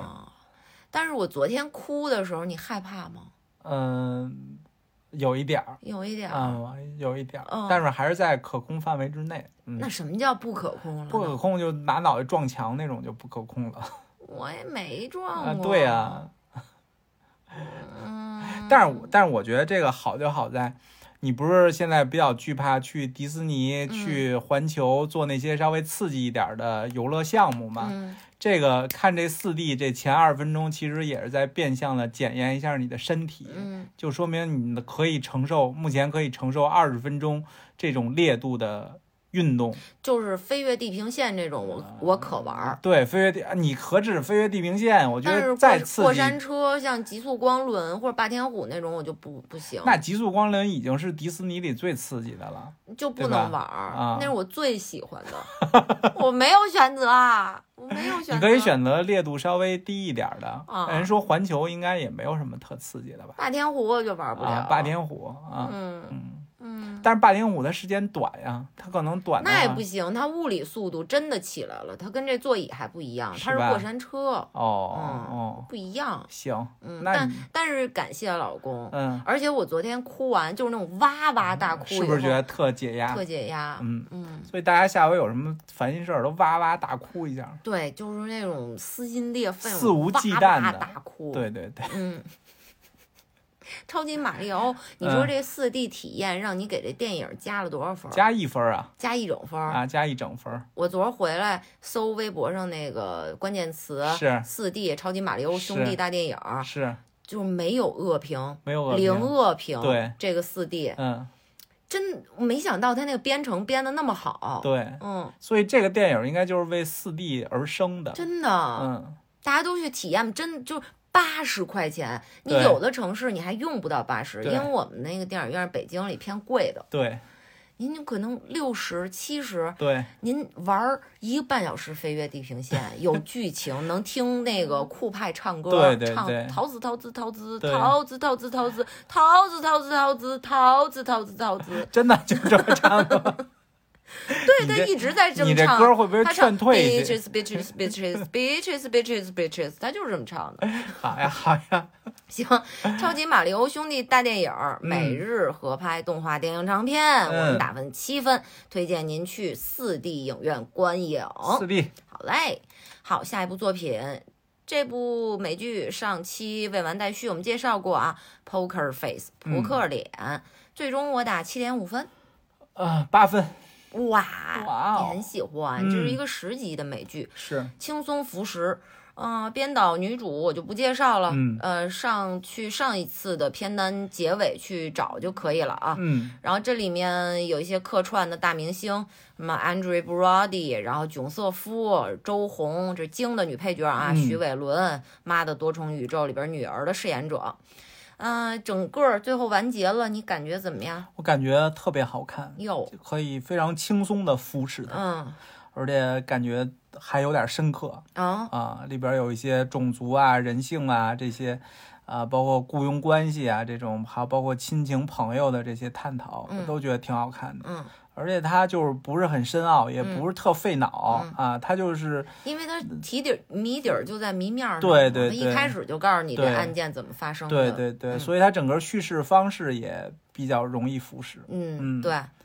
嗯、我有两集吧，就是啊印象比较深刻。啊上次看完那个未完待续之后的这些集，对，就是有一集是赛车那集，啊那个男孩儿嗯，他就是利用别人想陷害他对的赛车，然后去谋害对那个坏人的女儿嘛。对，嗯然后最后这一集是唯一这个查理女女主角儿，嗯她没有将坏人绳之以法，嗯，但是她诛这个坏人的心。对嗯，她就说那女孩儿没死，对他赛车永远比你要快，你等着吧，孩子马上出院了。 对然后最后男主角儿就是结束在手又开始抖了。对，嗯啊这集我印象挺深，还有一集是老人院那对集。啊哎，我觉得那集其实首先看的时候，那集我们公认，我们俩就觉得那集最好看。嗯，两个老姐姐对，杀人，杀人啊、啊，然后看完，一边上厕所一边就说：“哎，有没有感觉？其实这集它反映的一个社会问题就是，老年人也是不被社会看见嗯对的，对他们甚至在老人院里吸 毒、中毒品，对然后杀人，对然后买这个什么氰化物，是，没有人。”知道是没有人看见，所以才让他们这么畅行无阻的去害别人。对哎，我觉得挺好玩的对这集，，嗯而且它还有点时代背景，这嗯集、是讲他们那个、那个、那个反越战那个年代。对，嗯，所以《Poker Face》这部剧推荐大家观看，不知道有没有续订，但是十集很快您就看完对了。单集剧情，查理就是一个女柯南，走对哪儿哪儿死人，对，她应该是没有救过人，嗯，在这十集里面、嗯好像没有吧？她救到过吗？就是让人别死，没有没有，好像没没有。因为他出现的时候人已经死了， 对对，但是其实好看就好看在于他其实跟这每个死的人都有关系一点点啊，嗯只是不知道他在什么位置嗯啊，所以就是也会吸引着我们看他到底在这个这个故事里他是一个什么角色啊，他起到了一个什么作用？嗯嗯哦，那集也挺好看的，就是有一个做那个特效化妆师、啊特效模型的、啊，对那个老头儿，对那集也挺好看的，对里边有好多古早的，在大白鲨时代。对那时候没有 CG，大家需要手去嗯对捏、去塑造那些特效的妆造的时候，对，嗯，Poker Face 七点五分推荐大家观看。嗯，好，下一部作品啊，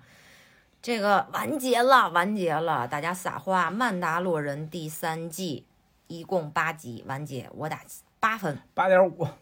哇，嗯，我觉得比第二季好，没有第一季强。嗯本片的导演啊，又是导演群吧，呃，介绍一个吧，其中一个饰演至上领袖的这个演员，他也是单集的一个导演啊，叫 Carl Weathers。另外还有 Bryce Dallas Howard 的《侏罗纪世界》的女主角，以及塔伊卡瓦基基《乔乔兔》和《雷神三》的导演。嗯，老公来讲讲这一季。这一季主要讲就是曼达洛人的崛起、哦嗯啊，他们从宇宙各地散落在宇宙各地，然后慢慢回到曼达洛的星球，嗯然后并且打打败了这个叫什么征服征服者还是什么，就共和国的人是吧？不是共和国吧？不是共共和和国国是好人吧啊，，就那什么坏人嘛，反正就坏人嘛，啊，暴打风败兵那边对的啊对对，对，打败了暴风兵，还有嗯暴风兵的头儿，嗯，然后要重建自己的帝家国园帝国啊，对，打败了帝嗯国，对对对，啊，要重建自己的家园、啊这么个故事。嗯，然后这一季明显感觉姑姑她有姓儿了，是哎嗯吧？她就她她有名儿，名儿、是名儿还是姓儿？反名正儿吧应该姓是。丁，对，丁姑姑。嗯，丁姑姑，而且发现她卖萌多起来了，对哎，是不是？是不是迪士尼特意觉得她卖萌能卖钱？那肯定的。乔恩·嗯费如这个老东西，他肯定，我我都感觉到，他说我们这一季就是主打一个父子 情，哎，就主打一个是萌萌哒，是，嗯，嗯，我没完没了的抱着咕噜咕，对啊，对然后最后是正经收养了咕噜咕，对嗯还教他使光剑，然后然后让这个曼达洛人族群认可了对 Grogu，然后也受洗了，对，然后居然让 Grogu 操作着，呃，那个应该叫 IG 十一啊还是 GI 十一那机器人儿，嗯咱家也有那小摆件儿，对，然后和爸爸一起并肩作战。对对对，它那摆件儿能有俩按钮，一个 yes，一个 no。什么摆件儿？呃，不是那个机器人儿机器是人儿吗，对对哦对，机器人儿有两个按键，对，然后这 Yes, 就是 no Grogu 还没有学会说人话之前，他的表 达很直对接，就是 yes yes yes，我就要驾驶这机器人 yes 对 yes。嗯，你要想把我弄出去，no no no，太特别可可爱了，爱。太可爱了这个 Grogu 它有一个比较出名的一手办，啊！是一个布偶坐在它那个小的婴儿车里边儿，对嗯悬空婴儿车，咱家不就买了一个吗？我那天还查了一下，我是一八年就第一季刚拍完，刚嗯看完就买的，在亚马逊上，当时买是两百八十块钱，嗯现在已经降价降到两百块钱了。啊，大家如果很喜欢 Grogu 的话，就可以去买了，嗯两百块钱亚马逊包邮包税哦。这季唯一的遗憾就是稍微没有特别喜欢的角色的人设。对啊嗯，，上一季还有个蛙妈妈呢，对这一季没有了。就那小维修工人，我一般啊，就老被 Grogu 吃那个。，是啊那个出出出现的次数也不多啊，嗯嗯。嗯所以《曼达洛人》第三季，嗯，视效恢宏，嗯，基本上是以每集一到两场大战的频率给大家呈现的，嗯，非常好，推荐大家观看《曼达洛人》第三季，嗯我八分，老公八点五分。哇，下一部作品，这是我们五月份、四月份进电影院看的唯二两部作品其中之一啊，嗯对，两部都是动画片。那这部我是肯定要看的了啊，嗯灌篮高手》日本动画长片，我的打分八分，老公呢？我可能低一点吧，嗯七点五，七点五分。老嗯公有没有看过原版的 TV 版，还有漫画？啊没有都没看过，都没看过。嗯 OK，这个片子呢，一百二十四分钟，获得了第四十六届日本电影学院奖最佳动画片奖，赢了《你的门子》，嗯也赢了这个《拳王》。嗯嗯，这个片子是用 3D 渲染 2D 的方法制作的。本片的编导井上雄彦今年五十六岁，他也是《灌篮高手》的原作漫画者。嗯嗯，但是这次电影长片是井上雄彦第一次执导，无论是 TV 版还是剧场版，所有的动画片，这都是他处女秀哦。嗯啊，漫画代表作有《命运抢手》《浪客行》等等。嗯，另外，其实他导过真人的短剧集，哦嗯，叫做《怪谈新耳代》二人篇，这是一个恐怖的短剧集，嗯其中一一个小故事嗯他导演过，这是二零零三的一个短剧集啊，嗯二零二三二零零三年的。嗯我看了一下这个微博实时评价的受众啊，嗯是就看这电影的，是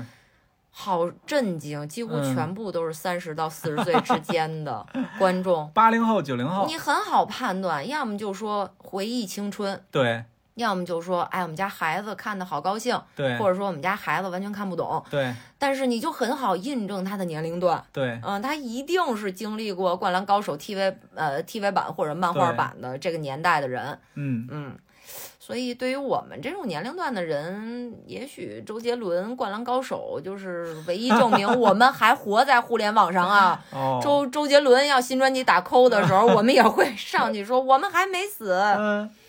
哎，那老公，你作为没有看过原作，也没有看过 D TV 版的观众，你什么感受？大概，我觉得呃拍的挺好的，嗯啊、但是里边会有大量的穿插的镜头，嗯就是从比赛穿插到人物成长那一块儿啊、嗯，可能会让我感觉就是，呃首先它会有一点错乱嗯啊，另外一个就是可能很难 get 到一些细节的东西，是就是缺少一些情怀性、情怀上的这种感动，对还有这种认同，对，啊，嗯，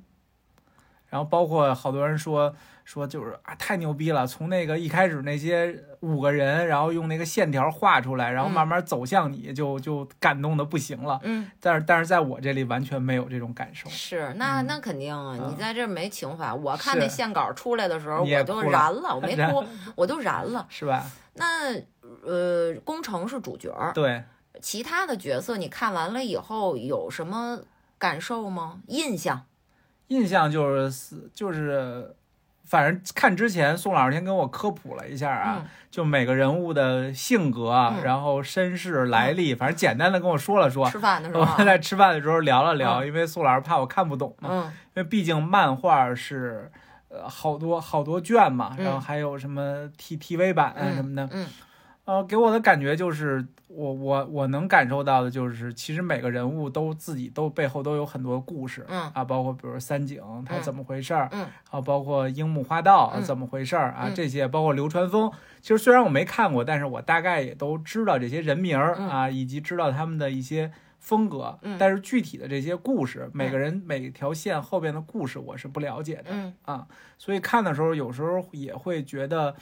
有时候是一头雾水。嗯啊、有的时候你说的这个人物，可能他看到这个人了，包括你说那个那个人叫才子，对吧？他是他是足球经呃篮球经理，嗯啊但我完全不知道是谁，我以为对对他对，我是忘给你介绍了，当对时对对，我嗯以为他是那晴个子呢晴子呢哦啊，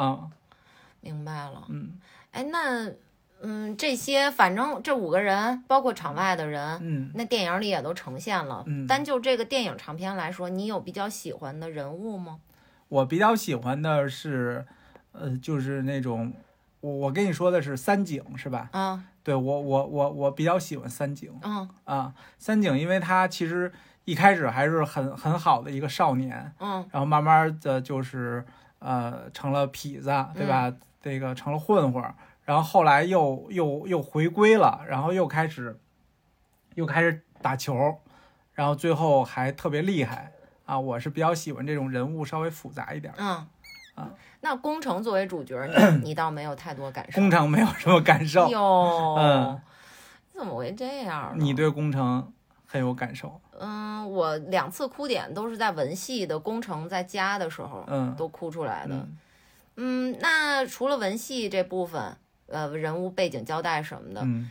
大面积的球场的场面，嗯你感觉怎么样？我觉得非常好。非常好。对对对，就是过就是这种防防守反击，还有这种扣篮儿什么的，嗯包括进攻防守都很流畅，嗯啊，而且速度特别快，嗯就是拍出了那种真人无法体现的那种那种竞技的那种美感吧。确实是。嗯而且你觉得这次的配乐和插曲怎么样？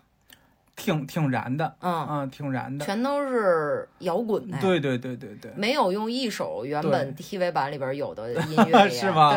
对，我我前两天不是跑步嘛，嗯然后跑步我有一个歌单是那个适合跑步听的歌，嗯，然后里边就有一首《灌篮高手》的，是插曲还是主题曲？这次的吗？呃不是这次的啊是就是 TV 版呃对的 TV 版的，啊但是也特别燃的那种，啊就是对节奏那节奏特别对对对强的那种是是音是，乐，嗯他们这次那个乐队应该叫 Ten Feet，是十英尺的意思吧？啊就在前两天说他们那个主唱嗯好像得了癌症，哦说呃未来《灌篮高手》其他国家宣发他参加不了了，嗯因为这次中国的那个在北大的首映礼里面，对他们还是跨着网线参加了一下这个哦首映礼，中国的首映礼。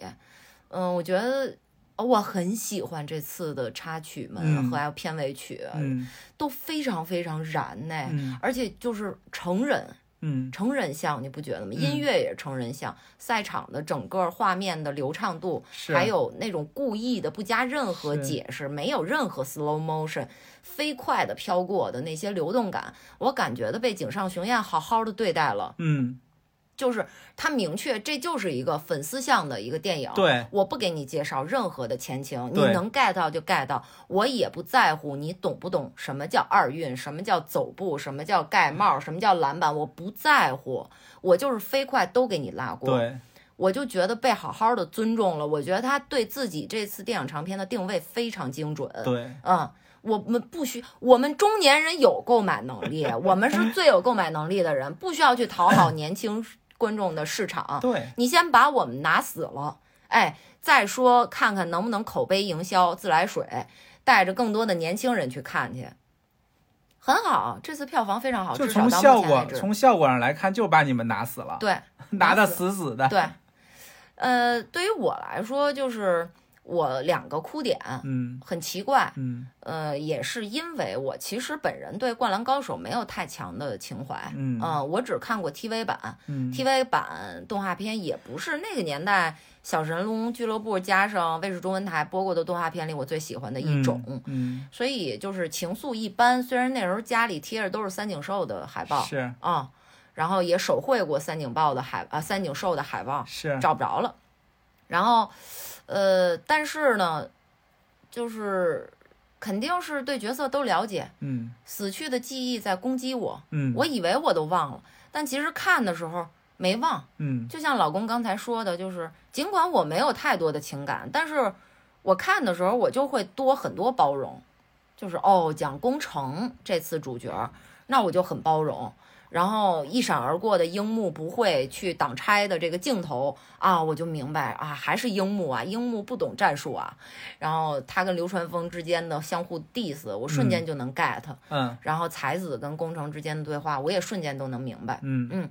这是基底上还是对这个动画长篇有基本的包容，嗯但是又因为没有那么强的情感连接呢，所以其实我能更仔细的去看它的文戏。嗯这次工程的人设，首先漫画里没有，嗯嗯，TV 版里也没有，所以是一个全新的东西。然后我第一次哭就是在小小的工程戴着面具，嗯然后就不停的看他哥哥留下来那个杂志，篮球嗯杂志的时候，我就哭了。我觉得小朋友太可怜了，嗯嗯。然后第二次就是工程过生日那天晚上，他给他妈妈写信，是第一封信写了一行就揉了，第一行就写的是、我觉得我不配活着，死的嗯要是我就好了。然后他就给揉了，就是那那一刻也哭了。对嗯，所以也许这就是对于我这样一个针对《灌篮高手》这部动漫作品，呃，感情一般，嗯但是有有比较深入的了解过的这嗯么一个人，我在这次观影之之后，只专属于我的那种开心，是并且也确实是，啊，死去的回忆在杀我。当时这个下半场了，三井寿已经累得胳膊都抬不起来了，对啊，然后就是我就喜欢听到篮筐唰的那个声音，这就是我捧一个三加一。那对个三加一出手那一刻，我居然像蠢直男们一样，在电影院里边 儿举起手来了一个空气投哇篮，真的呀真的呀，哇非常过 瘾。呃找到了蠢直男的乐趣乐趣，啊我那朋友当时他的偶嗯像仙道章，啊这这次有零点三秒的一个画面，要要是我我根本都不知道这个人是谁我也不知道他会在哪哦儿有这个画嗯面 其实我也不知道，因为这次拍的是全国赛嘛，嗯是 TV 版到县赛、县大赛以后就没拍了，是井上学院不给版权了嘛。是然后我就，呃，《灌篮高手》，我想说一下跟我我童年相关的动画嗯片的经历，尤其是日系的动画片。小时候很早呢，我们就搬家了。搬家了以后，这个亚运村地区呢，它就很幸运，它能不用什么大锅呀，它啊就能收到这个卫视中文台。哇那你太厉害了嗯，那时候还不叫凤凰卫视中文台，嗯其实就等于呢，我看日本动画片啊是要早于《小神龙俱乐部》的。啊那其实很早，我慢慢就发现自己好像更 prefer 的一种画风，在那个阶段啊，啊那个年龄阶段，就是小学高年级到初中嗯就开始看了嘛。比较喜欢看的还是像《乱马二分之一》啊，啊因为《乱马二分之一》作为有点儿这个呃黄暴元素的动画片，它嗯居然是在晚间播出的。嗯我没记错是在九点或者十点的卫视中文台播出的。嗯嗯，我有幸看过。嗯嗯、或者是后来小神龙俱乐部播的这个《圣斗士星矢》之类的这种嗯动画片，它是超现实一点的，然后有一些比如说古风或者是异域风情，嗯然后这里面就会有更多的服饰啊、造型啊、不同的发色呀、什么的。哎，我就好像那个阶段更喜欢看这种。嗯那当然了，那时候也有大量的这种日常向的。呃，其实我觉得《灌篮高手》它也算日常向的，虽然是运动题材啊，因为它是现代题材，然后有跟我们一样的呃中学生活，嗯嗯，它也算日常题材。那日常题材里面，我最喜欢的那个时候我，我感觉我就很深邃，哎，我跟大家说说，日常题材里边我最喜欢的第一名肯定是小丸子，啊，樱桃小丸子。而且这个樱桃小丸子，它带给我，居然带给过我我和我妈之间的一种很好的回忆。嗯，我们俩会一块儿看，哦，嗯。而且我妈就跟我说过，说我就爱看樱桃小丸子，哦，我就喜欢看她坐在那儿吃刨冰，哦，然后跟着他爷爷在那儿晒太阳、哦啊。他们有一个非常小的庭院，因为他们家其实并不有钱。嗯，然后他说，我就觉得那个时候好放松啊。是，然后这是第一名，第二名呢，可能很少人看过这个日常向的动画剧，呃，动画 TV 版的这个连续动画，叫做《小小男子汉我都没听说》过。啊，它是一九九二年的一个动画番剧，在嗯卫视中文台播过，嗯并且播完了。它非常女权，哦，就是说一个男孩儿，嗯别人都觉得这男孩儿特别好，啊特别温柔，然后积极向上。嗯，但是其实他有两个姐姐，然后还有一个妈妈，嗯应该，呃，应该有没有爸爸不记得了。这个动画嗯片儿里边儿，爸男性不重要，就是他们家里面的女性都会好吃懒做。嗯，大打出手，嗯恶言相向，嗯，我成语好会 哦。然后就是演这个小小男子汉，嗯，他怎么在这样一个恶劣的生存条环境里面去求活，然后嗯是个爆笑番，就特别爱看这个日常向的，所以我就觉得我小时候好像就有一个老灵魂，你小时候就关注女权了。也不是就是老灵魂，我就是嗯觉得你要给我演日常就贴合我日常的，你就给我演特别深的，啊，这种特别深对于我来说是需要一个就是，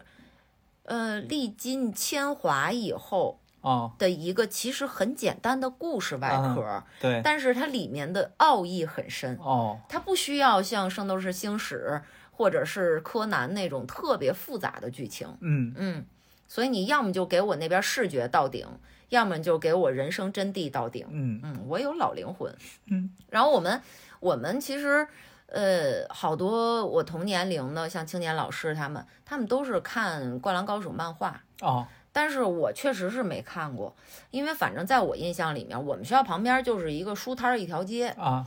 但是那个时候的北京书摊儿它是没有租赁的他，只能买买是只吧？能买。嗯你们那边儿也这样我们吗？没有，也没有租赁，也没有吧？对，那买一本九块九，九块五，一卷九块五，那就一本儿嘛，对，好贵啊，我买不起啊。嗯因为那个时候我已经开始听磁带了，磁带九块九，是我花哪儿呢？是，那肯定磁带呀，而且那时候已经有动画片了嘛，是，所以我就是最后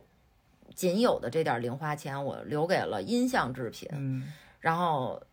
能看的东西，我就是电视上免费看一看了，嗯所以没有体会过，据他们说这个《灌篮高手》漫画那么精妙的嗯，那种感受，嗯，但是我也不遗憾，那我那个歌儿我听的还比你们听的多呢，也不一定，人家就是纯有钱，对，人有钱人就都人买家，都买，都买啊啊，！哎呀，我这看还什么玩意儿，我还写什么了啊？还有陈小春呢，我看怎么，怎么还有陈小春？哦，就是说为什么喜欢三井寿啊嘛？哦，就那时候好像我他哇，好早了我就开始喜欢这个回头的浪子， 太早了，最早的应该就是就是三井寿了吧。啊，然后慢慢的是一辉。一辉啊，哎，这个我就想不起来，《灌篮高手》和《圣斗士星矢》哪个先在小神龙俱乐部放的了啊？应该是先一辉后三井寿，对，然后就是 GTO 反町隆史哦，我超爱梵天龙史啊，这些海报我都挂过啊，，脸红心暴跳过。暴走族那对对叫，对对嗯然后就是《悠长假期》的主演内丰，嗯这都不是主角儿，嗯，但是是一个也没回头的一浪子。对，然后再往后就 VCD 就出来了嘛，嗯。古惑仔、陈小春、山鸡，然后到后边有点变形了，就杀手阿一的前野忠信了、嗯啊，啊，就是他都不能算浪子了，他就是坏人， 他是坏蛋。好吧， 嗯，哎，然后，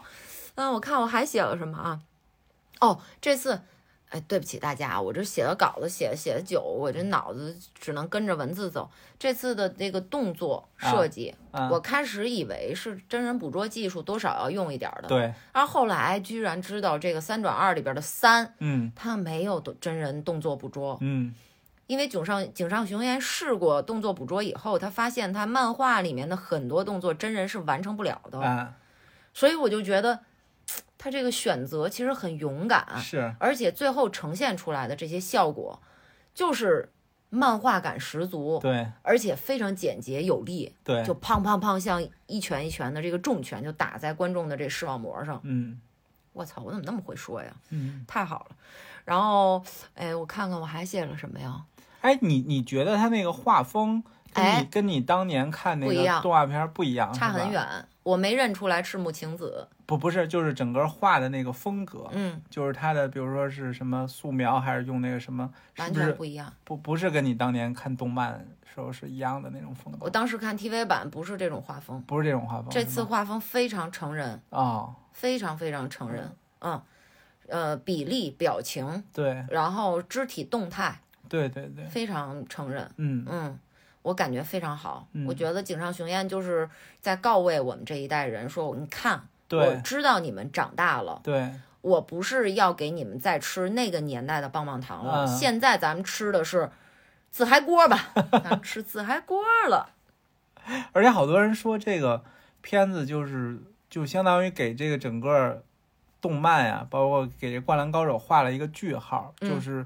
就相当于是邀请就是所有的 fans、所有的这个影迷呀、当年的这个喜欢《灌篮高手》的人回来，然后我们一起来看一部就是。这个未完待续的，我现在帮你把它画上句号的这么一个嗯片子，嗯，嗯，对，是特别感谢他。是，嗯、我也没想到，我对《灌篮高手》明明感情一般，嗯但是我看完了还是非常开心，嗯非常激动。嗯但我还是得说，这个影院文化，啊，咱们那天最后是那静音是多来劲，是那静音那俩球，是，正前方嘛，咱们对前面有一个大哥，对哎呦，就那给给他牛逼坏了，对，突然就在那个大家都说啊会不会进啊，好紧张，嗯倒吸对凉气的时候，那大哥就哎就众人皆醉我独醒，对，写这个院影院里边就说。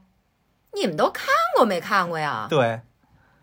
哎，我当时我就是不愿意破坏影院里那美好的气氛，所以嗯我没有站起来跟他对骂。嗯，但其实我心里我就嗯嗯嗯，哎呀，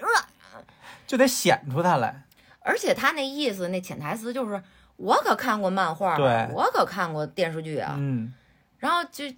影院就是亮灯了嘛，大家陆续散场，对，正好他走到我后边，嗯，我就听见他跟他朋友同座的就聊天儿，然后说这帮人都看过没看过呀？嗯，然后跟他同行的一女孩儿，我也不知道怎么能忍受对这种大哥啊，说哦你看过呀？那大哥说我也没看过呀， 那没吃过猪肉，还没见过猪猪跑啊啊！那最后那球肯定得樱木头啊，哎，肯定得他进呐、肯定得是一中投啊。这都看过没看过呀？哎呦，然后我就说，我说哦，没看过都能这么吹牛逼是吗？而且就是大家都非常安静的时候，破坏这个气氛来吹牛逼。对，然后我就故意走的慢了一点，我把那个大哥闪到我前面去了，我就看他背影。果不其然，就是一个典型的从后边看啊，咱们就是说，滚寸，脖子后边的肉褶儿嗯，怎么形容呢？就像咱们吃火锅的时候的毛肚，哎呦，就是一层一层叠着那毛肚，嗯，就那么多肉褶儿。嗯，然后那个肉褶上面有很多青春痘留下来的棕色的印 记。就这种男的，你你死不死啊？真的，我嗯，那是我他妈的，要不是当时那种全静音的那种气氛，我这性格我肯定站起来跟他对骂，嗯，我就要变成就是在电影院里打架， 看听惯说好多人打架，对对对，这次 滚字幕的时候，好多人对打架，一个穿着十一号，一个穿十四号，在那儿打。哎 呀，哎呀，行吧，现在还没下映呢，大家一定要抓紧去看。五一档上来以后，《灌篮高手》的排片都降到百分之五了，啊，大家一定要去看对啊！对对，而且这个好像大内还专门做了一期节目啊。哎，你听完以后，我听完以后，我也感觉我热血沸腾啊！ 我说操，我应该先听这个，我再去看呀、听完了以后再去看，肯定感觉就跟嗯什么都不知道的看要强很多。那你会被剧透的那没事儿，但是我会注意一下它里边说的那些人物啊什么的。啊。好吧，《灌篮高手》日本动画长片，我打八分，老公打嗯七分，嗯七分，七分，建议大家都去电影院观看吧。好， OK，下一部作品啊，这是一个韩国的电影长片，比较小众，嗯名字叫做《下一个素汐》。嗯我的打分是七减分。嗯、呃，七姐，本片的编导叫做郑朱莉，一位嗯女导演，代表作是二零一四年的《道西亚》。呃，这个《道西亚》的女主角也是下一个素汐的女主角是啊裴斗娜。嗯，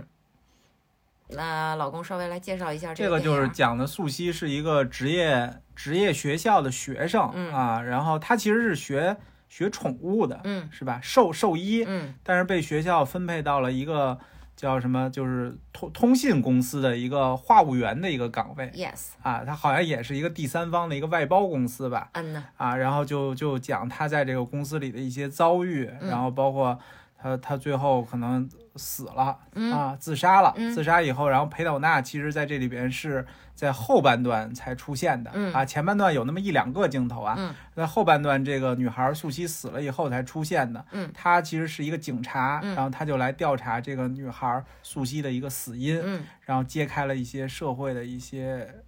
就是整个的一个事件吧，嗯，她死因其实很明确，是就是自杀。对，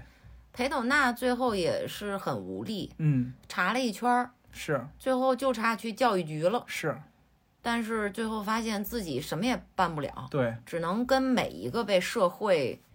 毒打过的年轻人说：“嗯你可以来找我说吧，是找警察说也是可以的，找是姐姐说吧。”这是他的无力感丛生的最后的唯一的结论。嗯这个电影主要就是讨论韩国它的这个职业培训教育系统，嗯，还有与社会企业去对接，对，在这个过程中。对这一代或者很多代年轻人起到了什么样的负面作用？对，或者说，也许不是全负面吧，但是嗯这个电影儿它主要是反映负面的对，东西。嗯看的时候，其实我嗯挺好奇的，就是说韩国它这个职业教育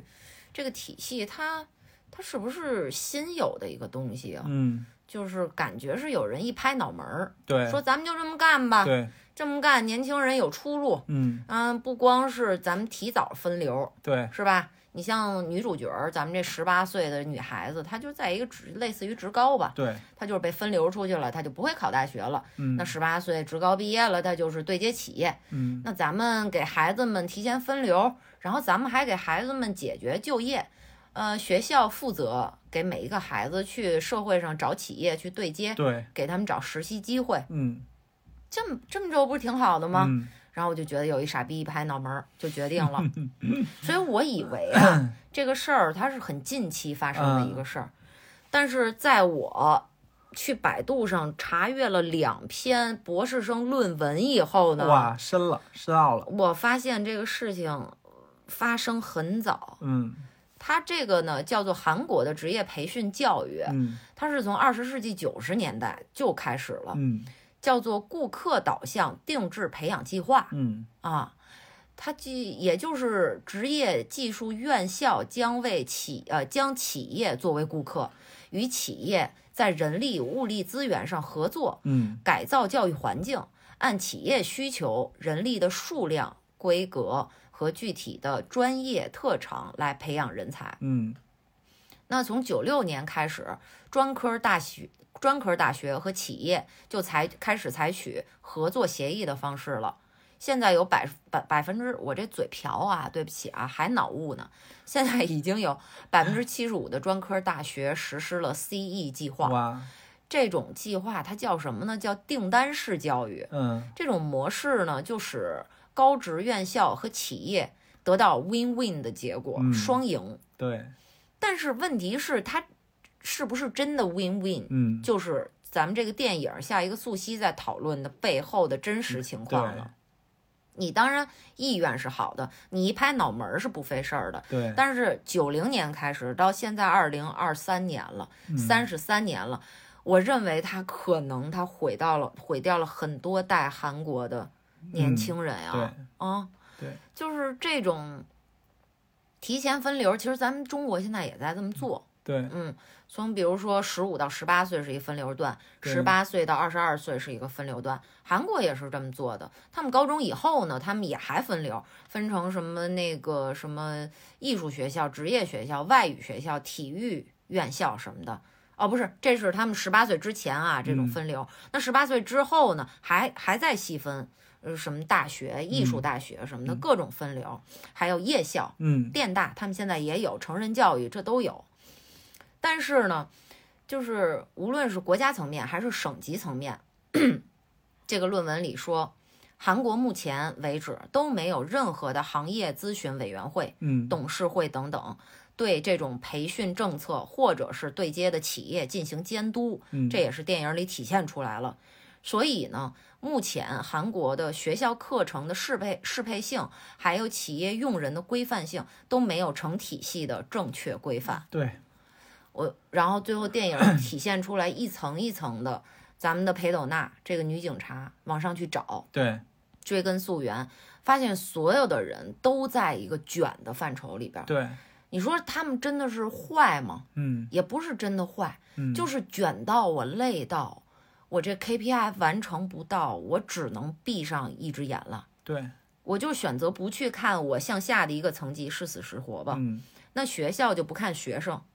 教育局就不看学校，对哎，然后整个制定教育法的人就不看教育局，对，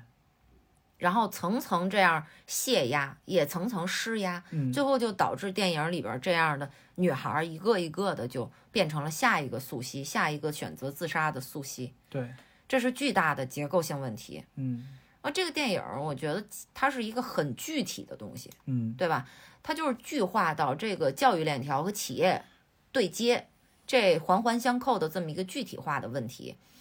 嗯，我觉得这个电影儿它很好的可以过渡到我们下一个要聊的《怒呛人生》Beef 这个电影儿，因为 Beef 它是一个相对我觉得意象化一点儿的一个剧集，对，同样是反映东亚的结构性问题。嗯呃，如果呃对 beef 这种，可能您觉得就是不够具体，你只是在讲一种情绪，嗯我很难不通过具体事件去感受某一种情绪。嗯那您可以先试试看一看下一个溯溪，您对东亚某一个层面的某一个角度的具体的问题有一个结构性问题的了解之后，您延展稍微想象一下，那这个方向它有结构性问题，是不是也意味着社会的层层面面、角角度度嗯，都会有结构性问题？对。然后您再去尝试观看《Beef 怒对向人生》。我觉得这电影拍的就还是挺真实的，嗯而且还挺生动的。嗯，他就靠这个裴斗娜这个角色嘛，嗯警察就嗯慢慢给你把这个社会的这种变态的模式就给你对揭开了。对，就是每一个层级都都只注重于自己的 KPI，嗯，而且他他严重到就是说，你这学校如果分配率不达标的话，你这学校就别办了。对啊，所以就是学校领导也会觉得你被退回来的学生就是有罪的，嗯啊，你就不应该被退回来。对，企业说什么你就应该照照着做什么，对因为它是什么顾顾客导向嘛。对，企业它就通过这种方式来压榨这种嗯员工嘛，因为他是实习生，是实习生首先他拿不到正正常人的工资，嗯而且他就会随时，比如这半年就换一波，嗯然后呃下下个半年我有新的实习生了，嗯所以这些孩子们就会被这个企业压榨剥削，嗯嗯然后甚至有一些心理变态，嗯然后最对后就就就承受不了，然后就自杀呀对这种。所以这个片子我觉得还是拍的还是非常敢拍的，嗯然后把这个社会现象其实剖析的也挺明明白白的。嗯，对，只是就是具体到这个电影来说，我觉得它的问题可能和呃《流浪地球二》的问题在叙事结构上，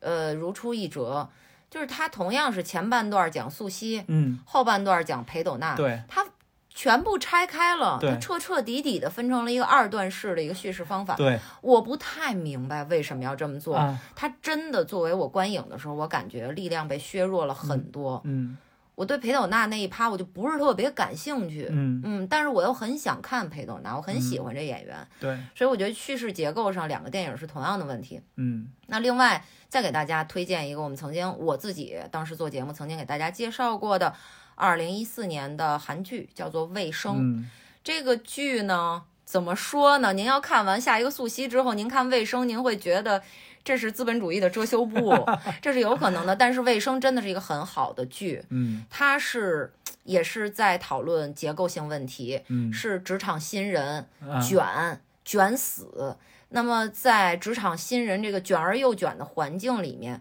每一个角色如何安放自我、嗯自己的良知，还有不放弃争先嗯的这么一个电视剧吧，对很好看。嗯嗯，好吧，下一个素汐，呃，如果您想看 Beef，我觉得您就可以看一下下一个素汐，嗯韩国电影长片，我的打分七减分。OK，休息一下，拜拜，拜拜，回来喽，回来喽，最后一部作品哦，嗯重磅炸弹怒呛人生》美剧，我的打分七点五分，七点五，这现在豆瓣上得九分 吗？本它片叫 beef 是啊吧？啊，beef 牛 Beef 嗯牛肉。牛肉，对，本片的导演啊，宫崎光代，女导演，呃，代表作二零一九年的《三十七秒》，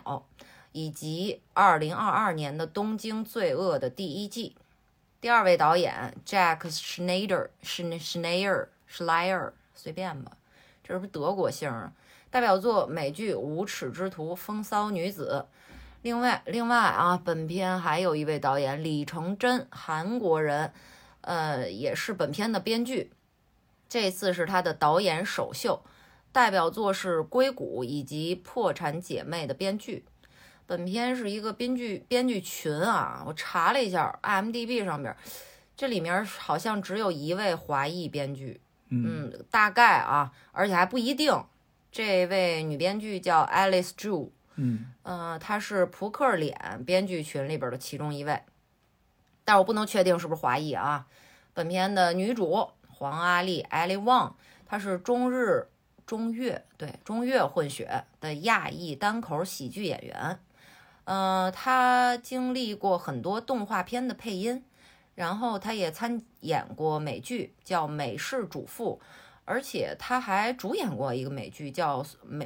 这个应该是长篇啊，叫《送报女孩儿》，好像是个喜剧。嗯本片的男主角韩裔男影星 Steven Yeun，代表作《燃烧米纳里》。本片饰演 Ali Wong 的丈夫的演员叫做 Joseph Lee，他其实是个韩裔，嗯，他是美籍韩裔，他可不是日本人呐。嗯呃，我这儿稍微说一下，这次《Beef》里边唯一的一个日裔的演员是饰演这个日本丈夫的老妈的，嗯嗯，叫做 Patty Yasutaki，嗯是个日裔的女演员，嗯仅此而已。嗯嗯，而且我在编剧群里面也没有找到日本人。嗯呃，宫崎光代是为这次主创里面的唯一一个导演，唯一一个日本人。好，再介绍一个演员啊，饰演弟弟的叫做杨马奇诺，他也是美籍韩裔。另外，这次比较受人追捧的角色啊，饰演表哥韩国表哥的演员叫做 David Cho，角色叫 Isaac。这个 David Cho 故事挺多啊，韩裔美国籍人物画家、壁画家、涂鸦艺术家、连载小说画家。呃，他最为人津津乐道的故事就是当年给 Facebook 画了一个壁画嘛，啊，然后对 Facebook 没 钱，说给你点原始股吧。哇二零一二年的时候就把市值两百万的原始股票兑现给他了。哇，真大方啊！嗯画个壁画给这么多原始股，嗯，不，他画的早，哦不是二零一二年画的、哦啊。然后到今天，这些原始股大概市值两亿左右哇，美元哟，朋友美们。元，哎，但是这个 beef 播了以后，David Cho 有一个呃一个一个事儿被爆出来了吧？嗯二零一四年在自己的他号称叫行为艺术播客，嗯咱也不知道是不是行为艺术还是真的呢。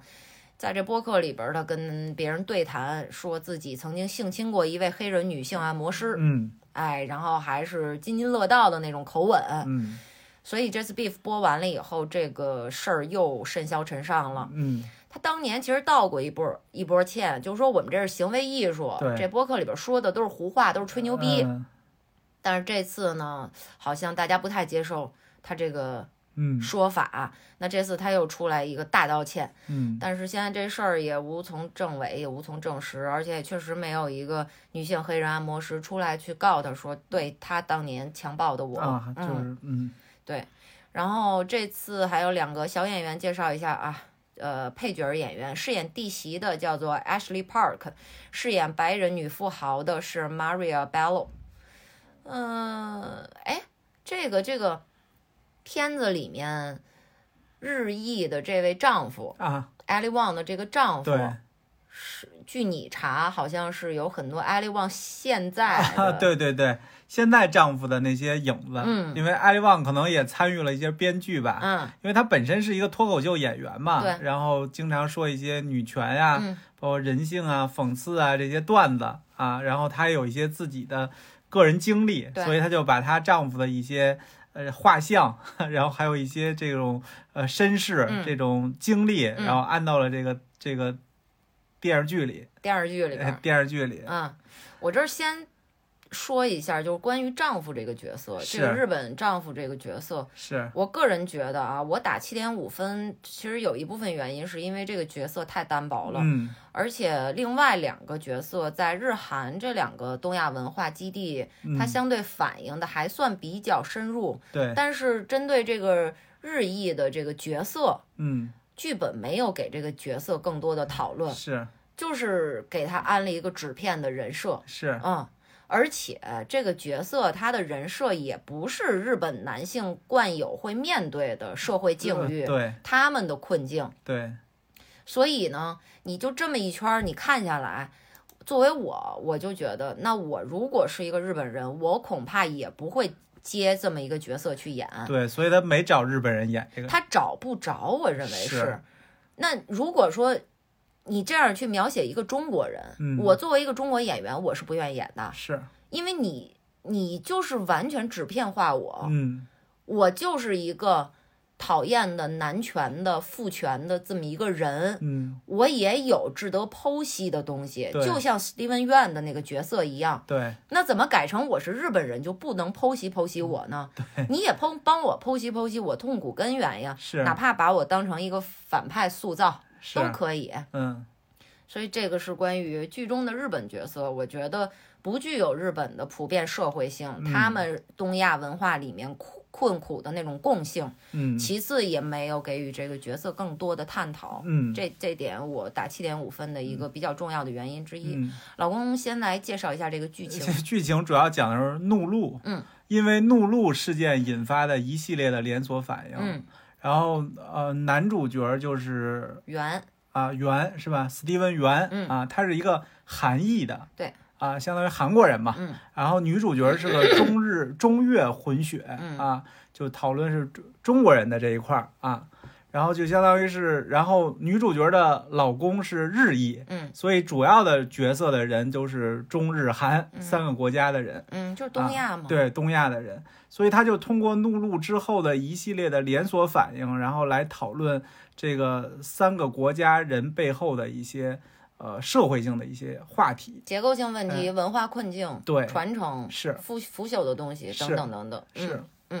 那稍微介绍一下每个角色吧，嗯，他们都有自己的一些性格设定，或者说事业背景、家庭背景设定。对。然后这个 Steven 元他是一个呃，就是自己创自主创业的人、嗯啊，他是一个比较失败的人，嗯他是做建筑建筑公司啊，但是自己的活儿做的特别烂 Yeah，稀烂啊然后 比较失败对，所以心中总是有一腔怒火啊。然后他有一个弟弟啊，他弟弟。他弟弟其实也是一个类似于窝囊废一样的人物吧，然后天天的这打游戏，也不出去就业，然后哥哥有点活儿的话会分包给弟弟啊，但是他他这个这个兄弟之间的关系就是哥哥主宰着弟弟的人生，嗯啊，就是弟弟想想想自己出去闯荡啊什么的，嗯包括跟女朋友什么的，嗯都被哥哥就通过一些小的手段啊嗯，PUA 然后吧， PUA，嗯然后包括给给阻挡了，嗯啊，基本上这样的一个关系。嗯然后女主角呢，黄黄阿丽，对啊，黄阿丽，她是一个中国人嘛，中、嗯中越中国人就是搞钱嘛，嗯天天搞钱他。在这里面，他爸妈都是中国人，没有越南的事哦儿。哦哦，都是嗯中国人。对，所以就是为自己的事业奔波嘛。对，然后家里边的事儿就交给她老公去处理。因为啊，她老公是一个全职主夫、嗯啊，在家带孩子，然后她自己经营了一个就是类似于花店、植物店这样的一个、一个一个店，嗯是啊，然后这个店呢，面临着被收购，然后他将拿到一大笔钱，嗯啊，然后所以他天天为自己的事业、为收购、为讨好这个这个收收购公司的老板啊哎，这些这些事儿啊，哎然后他自己其实也比较暴躁、嗯啊，也也也心中也有怒火嘛，啊，然后反正就是人物还是挺复杂的，嗯啊，这是她。然后她老公呢，就是一个呃纯窝囊废似的这样的一个角色嘛，啊一个艺术家，啊，一个艺术家，但是出不了名儿。对，然但是后他的妈妈很有名儿，啊，他我不妈记妈得是了他妈妈是艺术家呀。也是艺术家，他爸爸也比较有名儿。对啊，然后他他他爸爸留下的那些艺术作品呢，嗯都能在拍卖会上卖很多钱嗯，但啊是，他不卖，他不卖，哎对啊。然后他创作的作品基本上都是那种陶瓷类的就是泥土吧，啊泥泥巴类的这种嗯东西，嗯啊，然后反正也卖不出价，也也也也没人买啊，反正都在堆堆在家里边儿对，啊，是一个性格比较懦弱吧，我嗯感觉就是安于现状的吃软饭的这样的一个男人。嗯，哎，我想问一下，就是说，你刚才用了一个词，就是吃软饭啊，就是在你用这个词的语境里面，你这个词是褒义的，还是无性的，还是贬义的？哦，无性的，无性吃软饭在你这儿是一哎个不褒贬的一个词吗？的，就是一个就是家庭分工不同的、社会分工不同的这样的一个角色。哎，我，你再确认一下，吃软哎饭在你刚才这语境里面，它是一个贬义还是一个褒义呢？我觉得是一个嗯没有，就略贬义一点吧。你如果说把这个日裔的这个丈夫换啊成一个女性的话，啊你会用“吃软饭”这个词吗？啊，不会。那这个可词能男是不是性针对男性的一个贬义词？呃，就略有一些贬义吧。我嗯觉得可能就是在我的观念里，男性可能就需要出去去打拼，嗯去创造价值，嗯然后能为家庭嗯呃贡献力量，嗯，啊这样的一个角色的一个设定。这啊是不是一个东亚文 化下的一是个固是定叙事？是是是啊是，这也是被这种传统传统教育下的这样的一个设定。嗯嗯反正我就是觉得日裔丈夫这个角色他很不日本，啊，嗯，他他比较美国，对他总说呃开心一点儿啊。对黄阿丽每次要发疯要叙述一下对的时候，他说宝贝，对，默念深呼吸，就非常美国。是他就算是一个 A B J 啊，美国生的日本人，嗯，他也不会这么美国，对，因为 Steven Yeun 和阿利旺的角色也都是移民二代，嗯他们不是移民一代，嗯所以他们也接受了同样时长的这个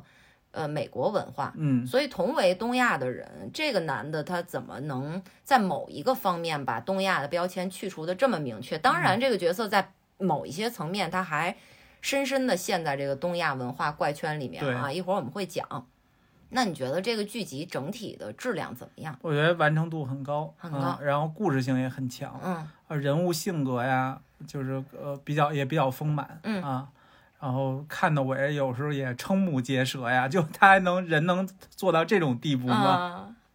我记得我们是嗯两天就看完了吧？是啊，开始第一天看的时候还是挺欲罢不能是的，而且觉得确的确实拍的挺好是的，嗯嗯、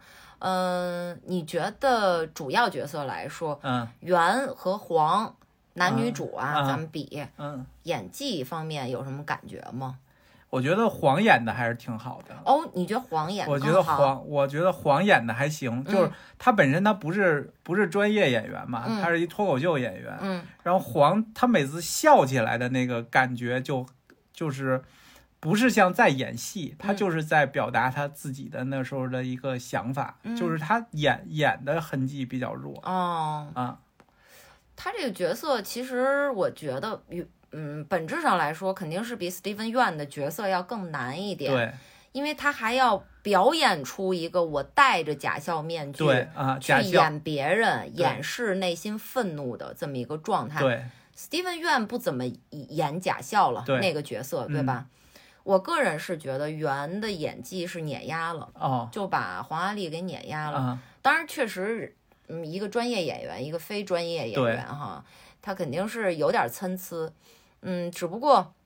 我确实，呃，应该说黄阿丽演的不差，嗯但是 Steven Yeun 征服了我，他真的很好演的，有几幕没有台词的戏。我说的不是在教会里他听了那个灵歌哭了的啊，啊，就是没有台词的戏，尤其是他在那儿最后了，他憋一大屁，他想，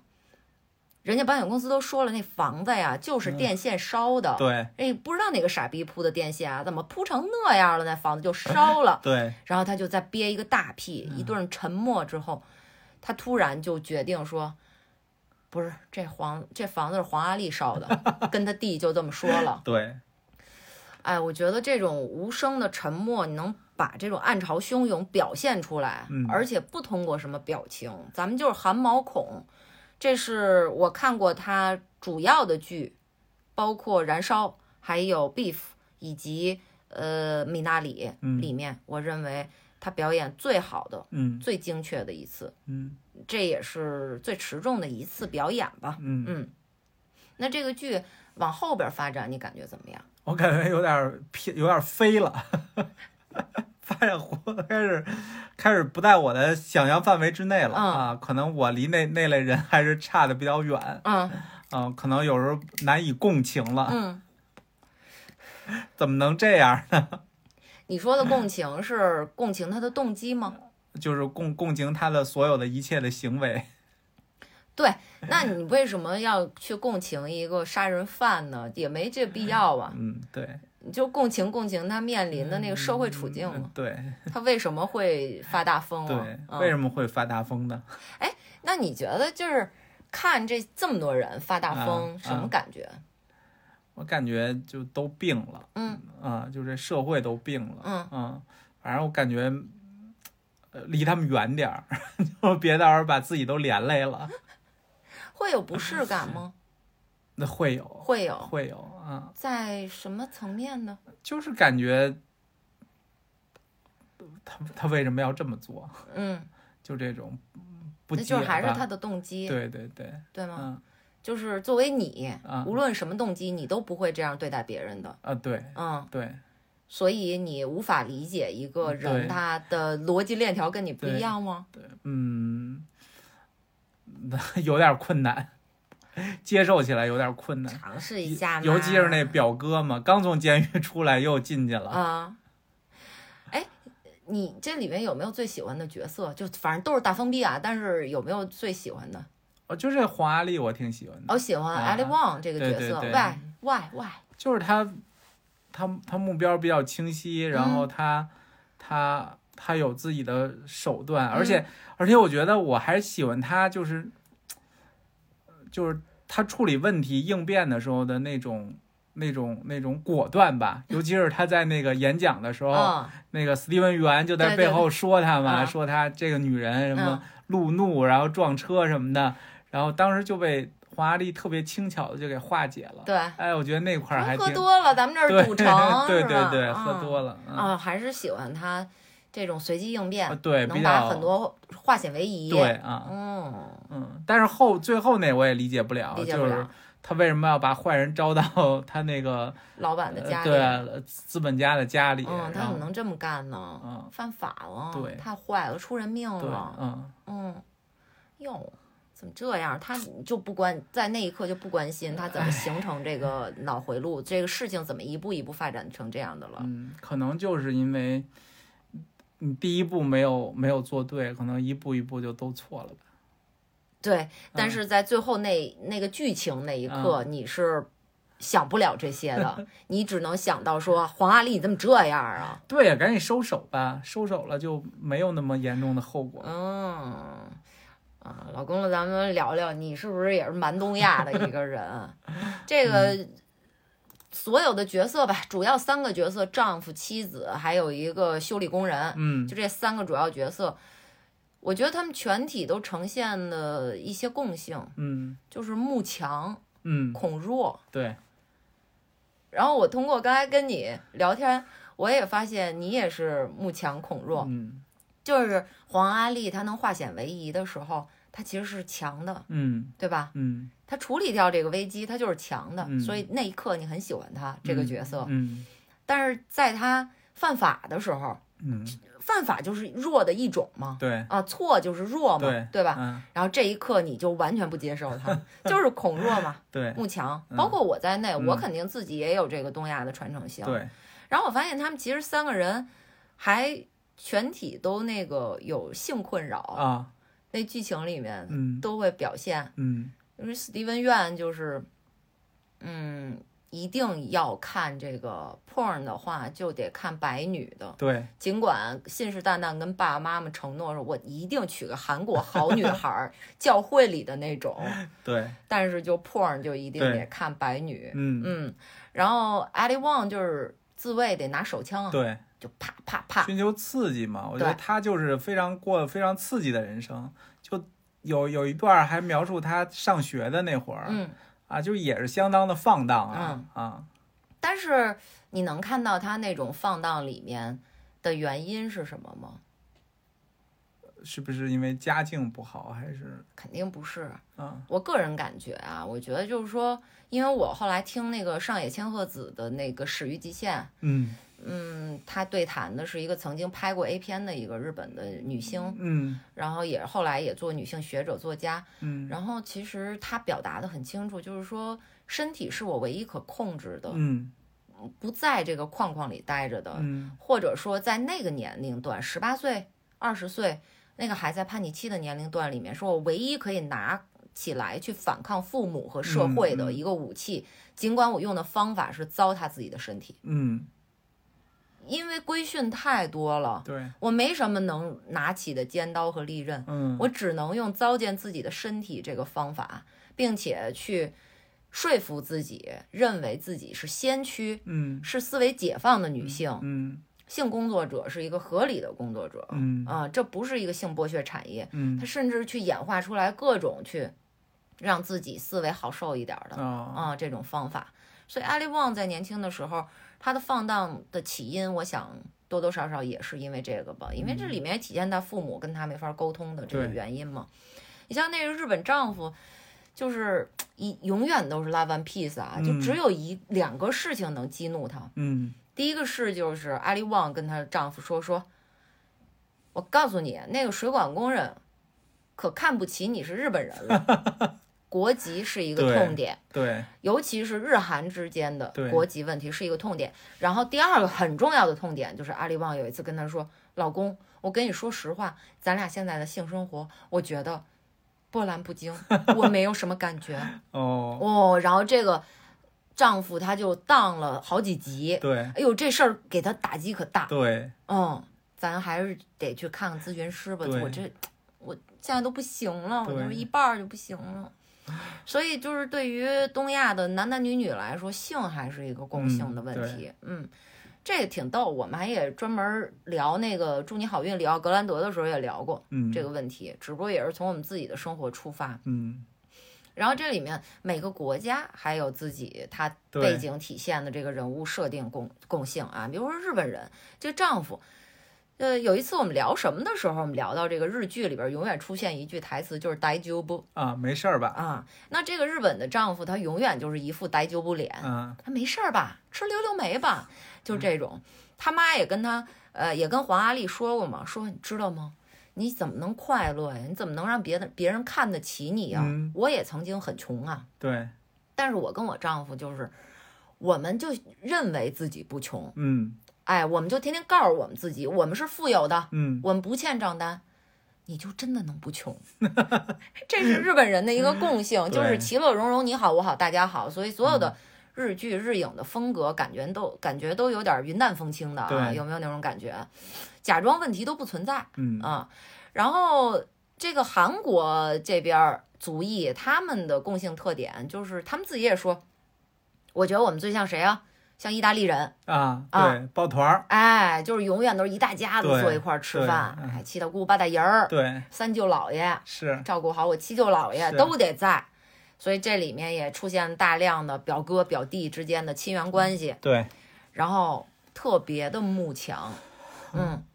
首先就是他们是木真的强，比如说嗯 Isaac 对于男主角原来说他就是真的强，嗯他好像可以黑白通吃，嗯，嗯，游走于监狱和社会还有灰色地带里面对，，这是一种在他看来真的强，还有一种假的强。这种假的强对于韩国人来说就是一种代际的关系，对，就是你高我低的关系，嗯，学长、学姐、对欧尼、欧巴、对 Hyun 对，这种东西。呃，然后就是在这里面，他们因为慕强，无论是真的强还是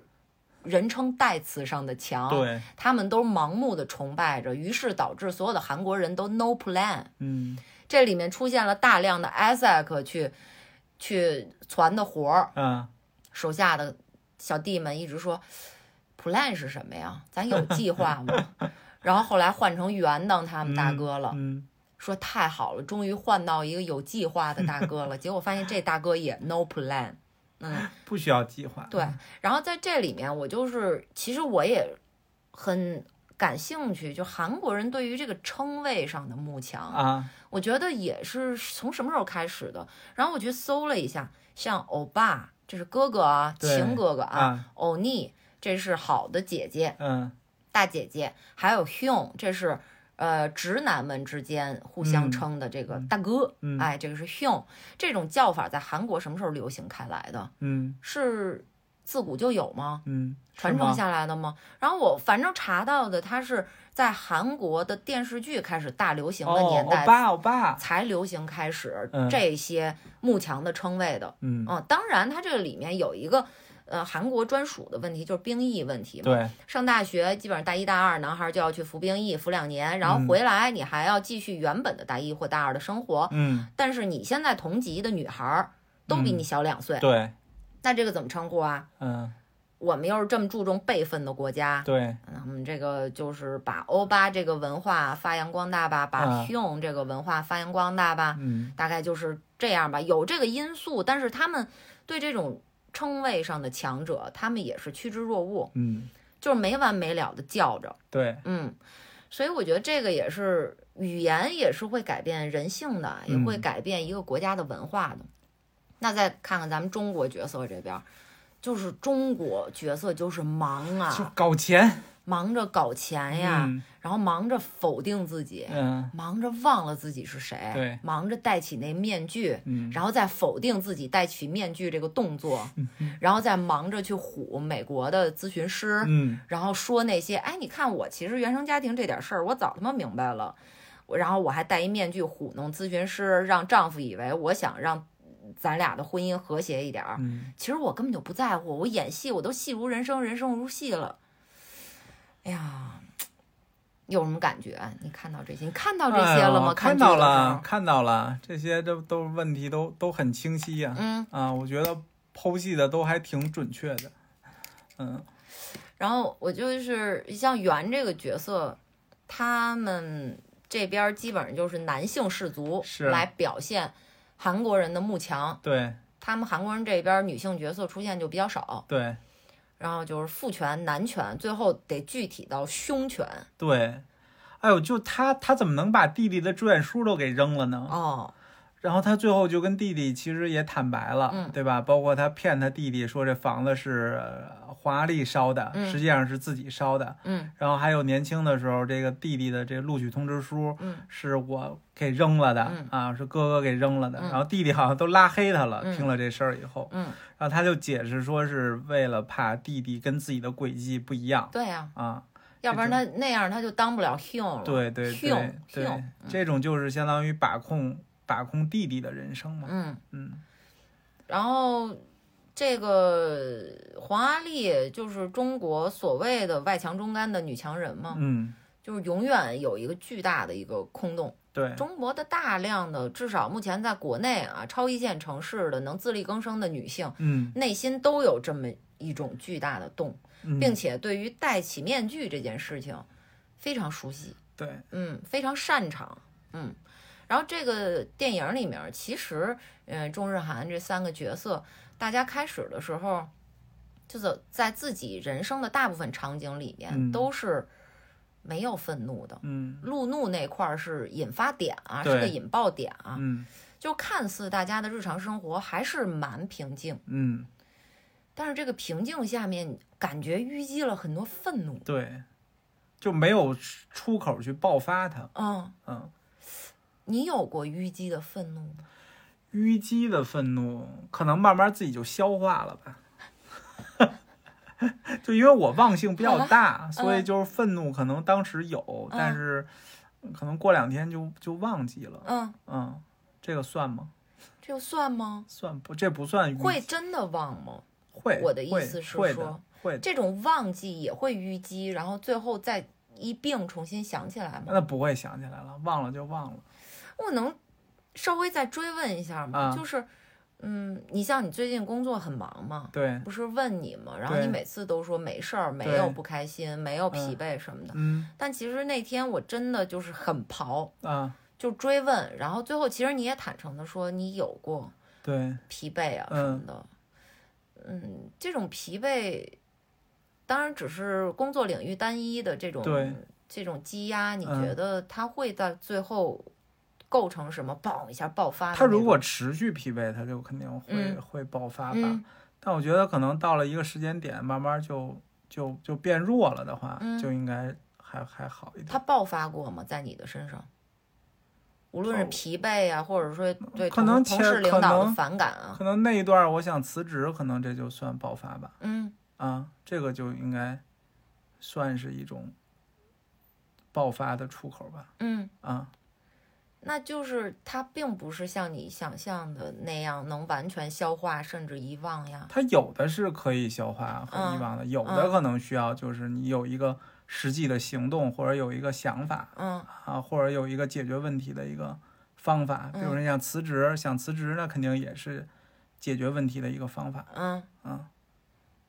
嗯，那你想辞职那那一刻，你觉得是本能吗？还是说是一个情绪使然，还是理性使然？情肯定是情绪使然，嗯，情爽绪。吗？我觉得想想辞职那一刻表达出来了是挺爽的，是吗？嗯那就是以后你多表达表达。嗯嗯嗯我也怕你这种性格，你其实也是挺内耗的一种性格。嗯，对，因为像我这个性格，嗯我从小就是选择通过泄愤啊，这个方式来发泄掉自己的情绪，嗯所以淤积的东西就会少一点儿。嗯但是即便这样，你看我到去年初那个情绪低谷开始的时候，还是有一个大爆发。嗯这也是我们东亚女性戴面具戴惯了嘛，嗯然后情绪爆发由身体作为药引子，一下爆发了以后，你淤积的那些戴面具背后那些不甘、那些不平衡，嗯一并都会爆发的。嗯嗯，我当然希望你开心了，嗯我只是觉得有的时候我明确也能感觉到你疲惫呀、什么的，嗯所以就是我们现在就是我问你三遍，你就可以告诉我了，嗯你就可以试着说一说。嗯说完了，也许真的就不愤怒了，嗯就不烦了呢。哎呀，然后最近互联网那天有一特热的一个转发，看说，那原文是最近的互联网剧观察，中国人在美剧里找东亚心态的精神之根。在日剧里找东亚人生的解放可能，这是重启人生了啊！在韩剧里找东亚之恨的发泄渠道，这肯定《黑暗荣耀》对，在国产剧里沉醉神魔乱战，万劫不复，但生死不渝。我感觉就国产剧里边儿就没最没有方法和、和理论支持，嗯 胡他妈说，嗯，哎，我们咱俩是属于很少路怒吧？对嗯啊，就针对这个片子里边角色们的对药引子。对嗯，当然我们朋友有朋友真怒路啊，对回回骂街，对女的在路上跟人斗气儿，对，然后最后让人家追赶 了。追赶，我那朋友吓得说围着家那小区开了四圈儿，对，才敢回家，发现嗯甩掉了那个人，那人放弃了，他才敢开回家小区。嗯但是虽然我们不路怒，我们还有很多其他作为就是活在东亚当下的中年人，嗯我们的现实观察，嗯，我们身边人也都是同龄人，对同龄的中年人，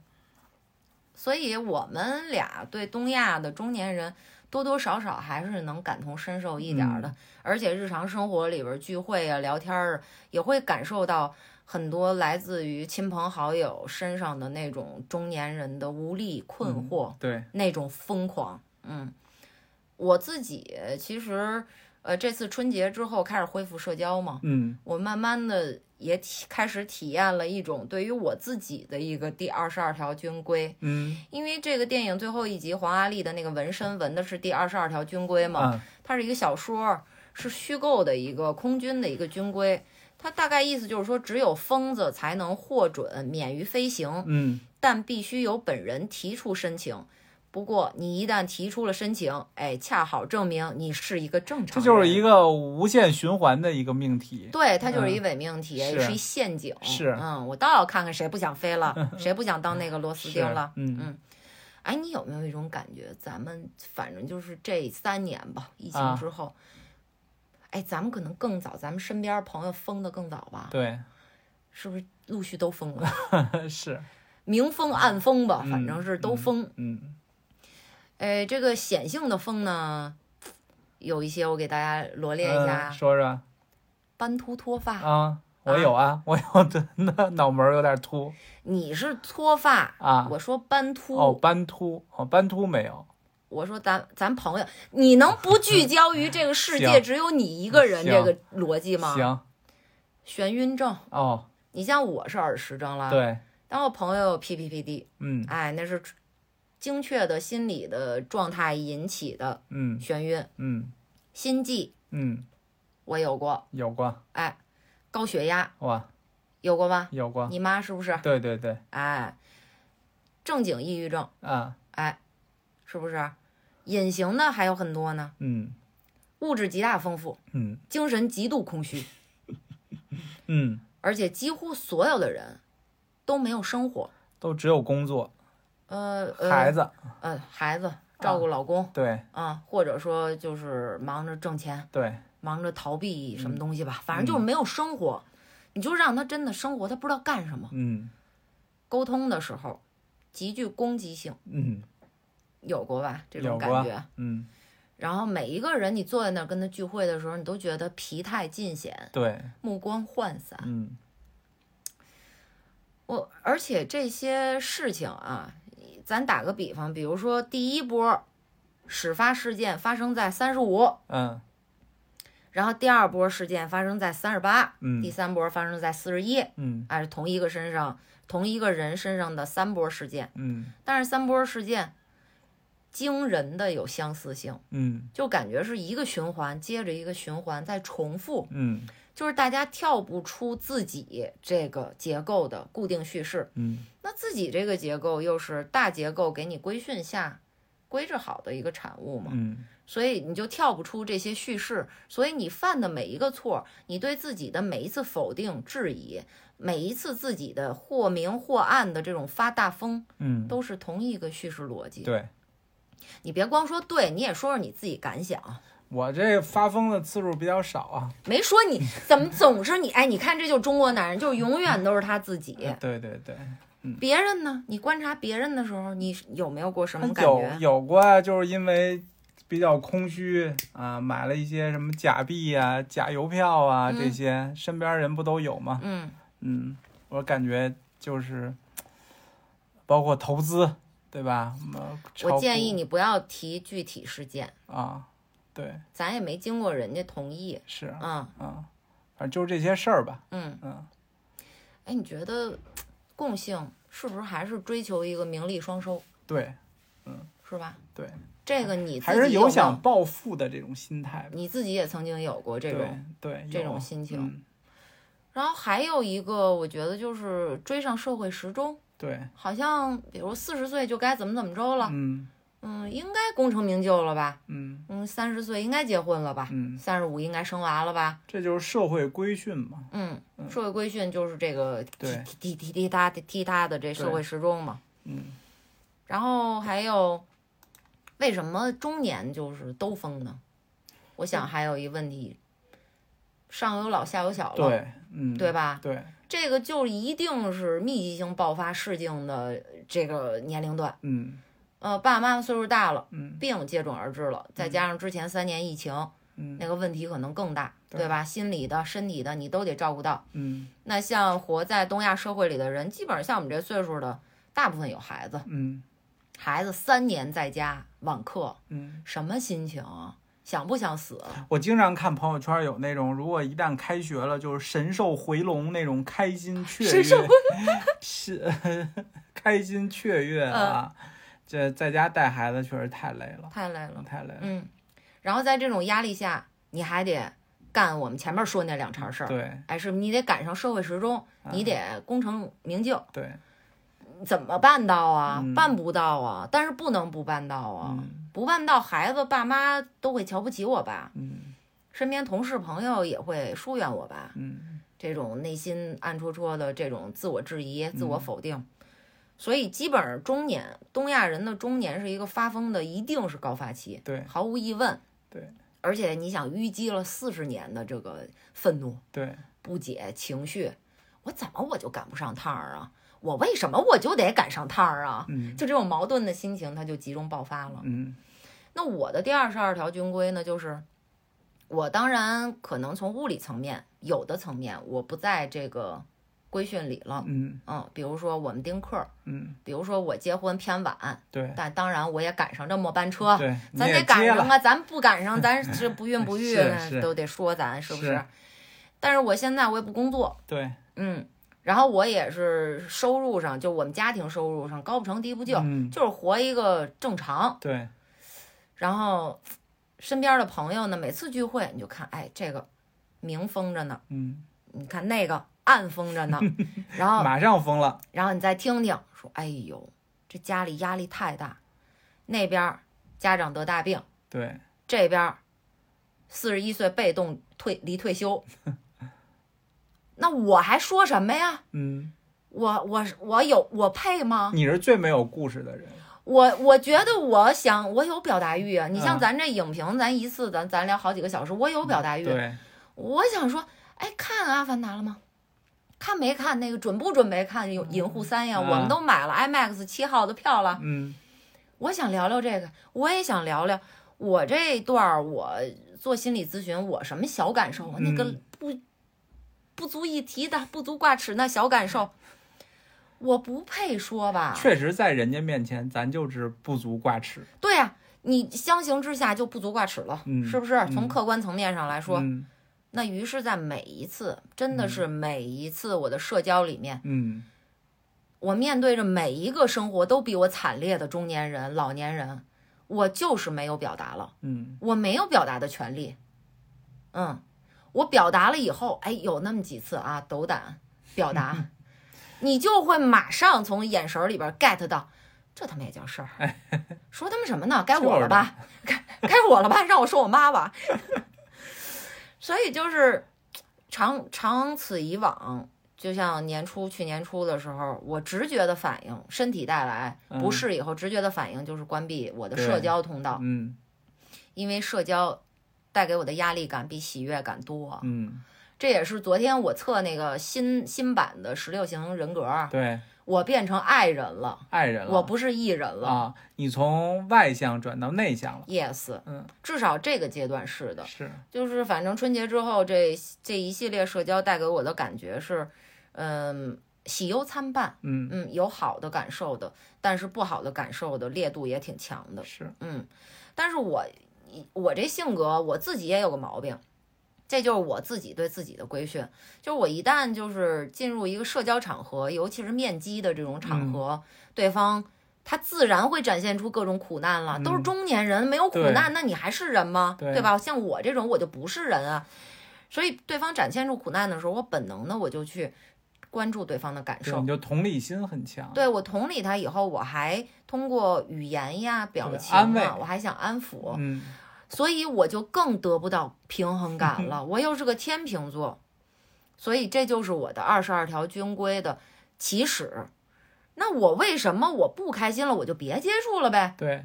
我为什么还是想尝试的？嗯就是我这次一年的这个情绪低谷啊，嗯我还是真的感受到社会支持系统带给我的支持就朋友的力量，力量呃嗯，有老公的，有家人的，对也有朋友的，对，所以就是他真的能给我力量，能嗯帮我走出深渊。嗯，所以你你你说自私一点的话，就是也害怕自己再度陷入低谷，对完全这些支持系统我都给切断了，对，谁支持我呀？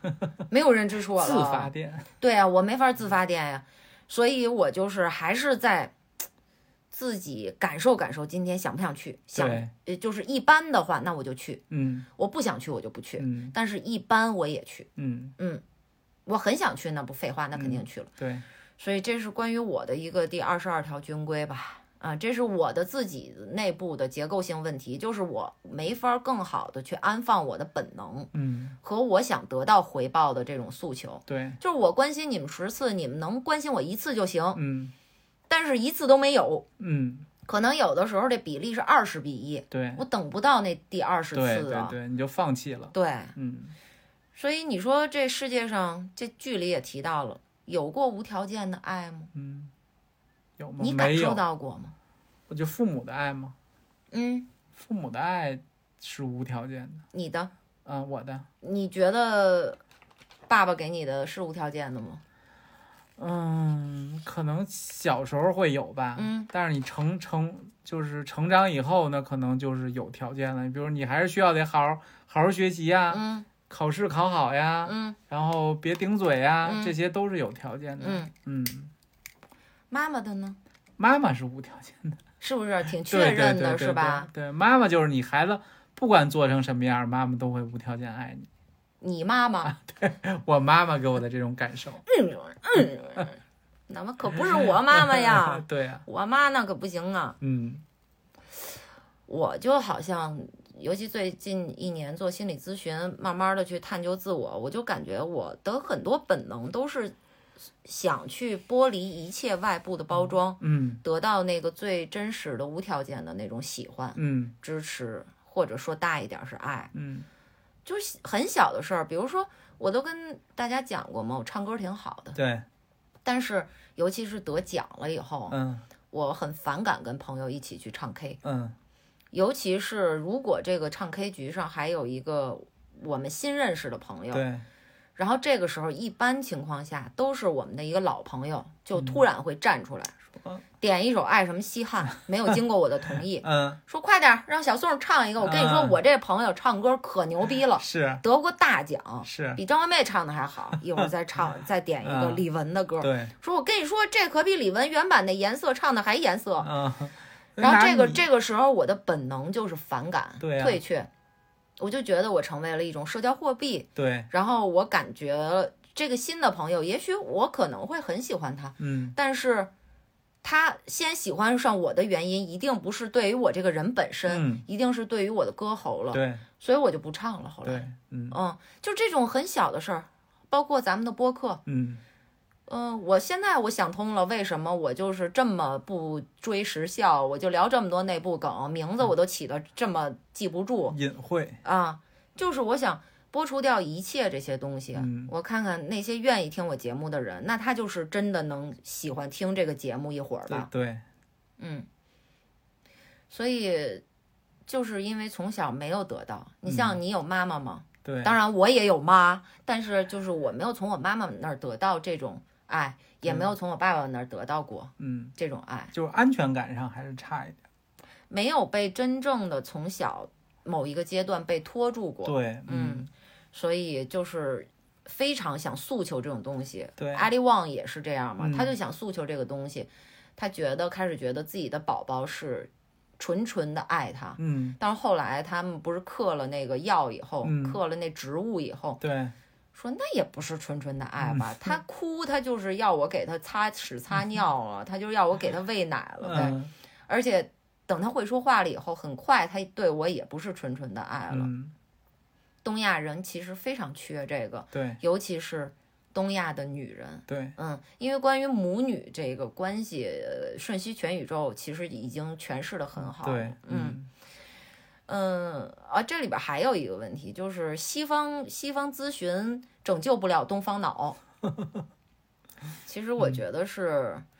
我觉得是咨询的这个动作，它应该是没有问题的。嗯嗯，当然，西方人来咨询东方人，我觉得可能会有点问题，因为他文化背景差异太大。是但是如果一个东方的咨询师用一个咨询体系来帮助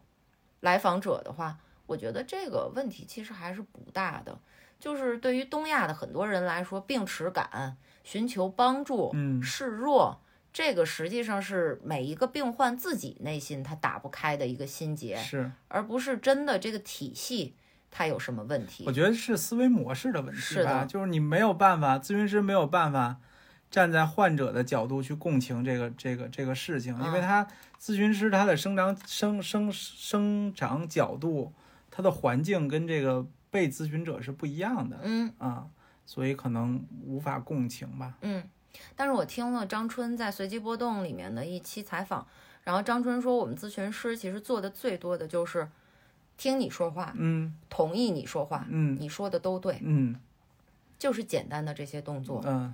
是有巨大效果的。嗯这次在我那次心理咨询小报告的时候，我也聊过，嗯，就是一种被拖住的感觉。对，嗯我知道我付钱了，嗯但是除了这个钱，我也没有付出其他的情绪价值啊。嗯所以对于东亚人来说，这已经很可贵了。嗯那我付了几百块钱，你来拖住我，嗯尽管你没有说什么，嗯，你就你就纯肯定我纯纯在那儿听，你甚至都不用肯定，对纯纯在那儿听，哦，我都感恩戴德，嗯真的我都觉得卸下压力。对咱们现在社会里边社交，谁不需要考虑考虑自己？可别说太多呀，是可别说太重的话题呀，嗯给对方带来心理压力怎么办呀？对不对？嗯然后聊两个小事件吧， 这是属于我们这个东亚婚姻里面的，属于我们两个东亚夫妻之间的小小的东亚问题，对可能也不一定能上升到那个高度，嗯也可能是专属于我们两个人的，嗯。但是想聊一聊嘛。这电视剧看完当天，哎，就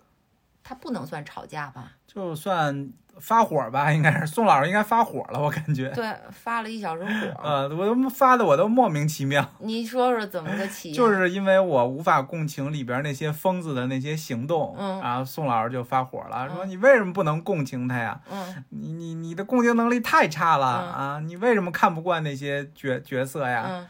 然后我就被莫名其妙的说了一顿，嗯，然后宋老师后来第二天反思的时候，好像也找到了原因，是不嗯是？什么原因？我我道歉没？ 道就道道道歉了，我还挺真诚的吧，是嗯我道歉的。是，吃完饭的时候，嗯就是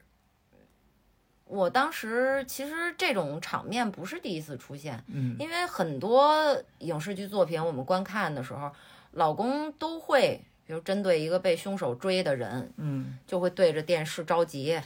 大喊，哎你怎么不爬起来呀？快跑！哎赶紧跑！或者说，就是有一个人被吓傻在地，对，他会对着电视说：“你怎么不起来拿枪帮那人去啊？”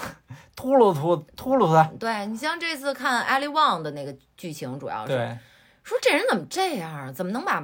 坏人招到一个没有利益关系的一个人家里呢？他对怎么能这样呢？就是其实这种场景在我们观影的过程中出现很多。嗯实话说，其实每一次我都会愤怒。啊，嗯，然后那天就是本能的就又愤怒了，啊，愤怒了，然后就开始 PUA 陈老师。对，我我现在真的觉得那是一至少那场一个小时是个 PUA。啊我就说你没发过疯啊，啊你那一二三四，你当时干的时候不算发疯啊。啊，对对对，啊，有有什么感情的、钱的，你不也都干过吗？你对考虑过我的感受吗？我对当时还不是你媳妇儿呢，叭叭叭，就是这么着。对，我说，那你怎么看电影里的角色，你就非得要求匹配你的现实三观，而且现实三观你自己也没做到嗯，啊，就就就就啊这攻击性极强，啊极强侮辱性极高啊极没有高脏话啊。啊，然后第二天他上班去了，而且嗯那天我还强迫你跟我道歉来着。啊 是 吗？对，我都忘了，然后第二天我没啥情绪，我一直是想看上野千鹤子的书嘛，嗯但是我不是视力受限。对，后来我好不容易找到一个女孩儿，没什么人听，她自己读了一遍《始于极限》，它是一个嗯通信集。嗯然后我听完了以后，哎，我感觉还是找到了一些我为什么一碰这个点直接就跳到愤怒，对，的原因，我大概捋了一下，就是心理链条可能是这样的啊，嗯就是老公在发表这些言论的时候，我看到我直接看到的是一个强者的麻木，嗯嗯，那男性在东亚这个社会环境，他肯定属于强者，对， 属于既得利益者，相比而言哈，嗯对，所以我看到就是。强者谁也不用共情，强者嗯除了自己，他什么都不用共情，他一点都不用改，他就很舒适，因为嗯谁难受谁改变嘛。对，你们就不难受，你们不会改变，你你们也不会让渡权利，所以我就看到了这个。然后下一个阶段呢，我很快我自然就共情弱者嘛。对，当然，阿里旺在剧里边，包括 Steven 院他们干的是坏事儿，对，但是他们之于这个东亚的腐朽的体系来说，他是不是一个被捏造出来的一个弱者呀？嗯我就共情了弱者。嗯嗯，当然，女性也是弱者，嗯，主角们之于社会也是弱者，嗯嗯所以我此刻了，我就无法身为弱者，就为自己习得的这种共情能力而骄傲。嗯在这一刻，我看着一强者在那儿麻木不仁，然后我自己我说：“嘿，我可有共情能力，我为此骄傲。”我做不到，嗯我现在就是想反击既得利益者，我就要把既得利益者攻击到弱者的位置上。哦，以免我以后再次成为被他们忽视的弱者哎。呦，真的，这就是我捋出的这个思维链条。嗯然后我就开始捡起多年以前老公的弱点什么的，做过的一些发疯的事儿，对我就攻击他。嗯然后达到一什么目的呢？就是麻烦你也感受一下弱者的感觉，哦，这个是我的目的。嗯我愤怒是一个表象，但是这是我的目的。嗯但其实，就是我这捋完思维链条，但其实我把你击到弱者的位置，也是一种慕强。嗯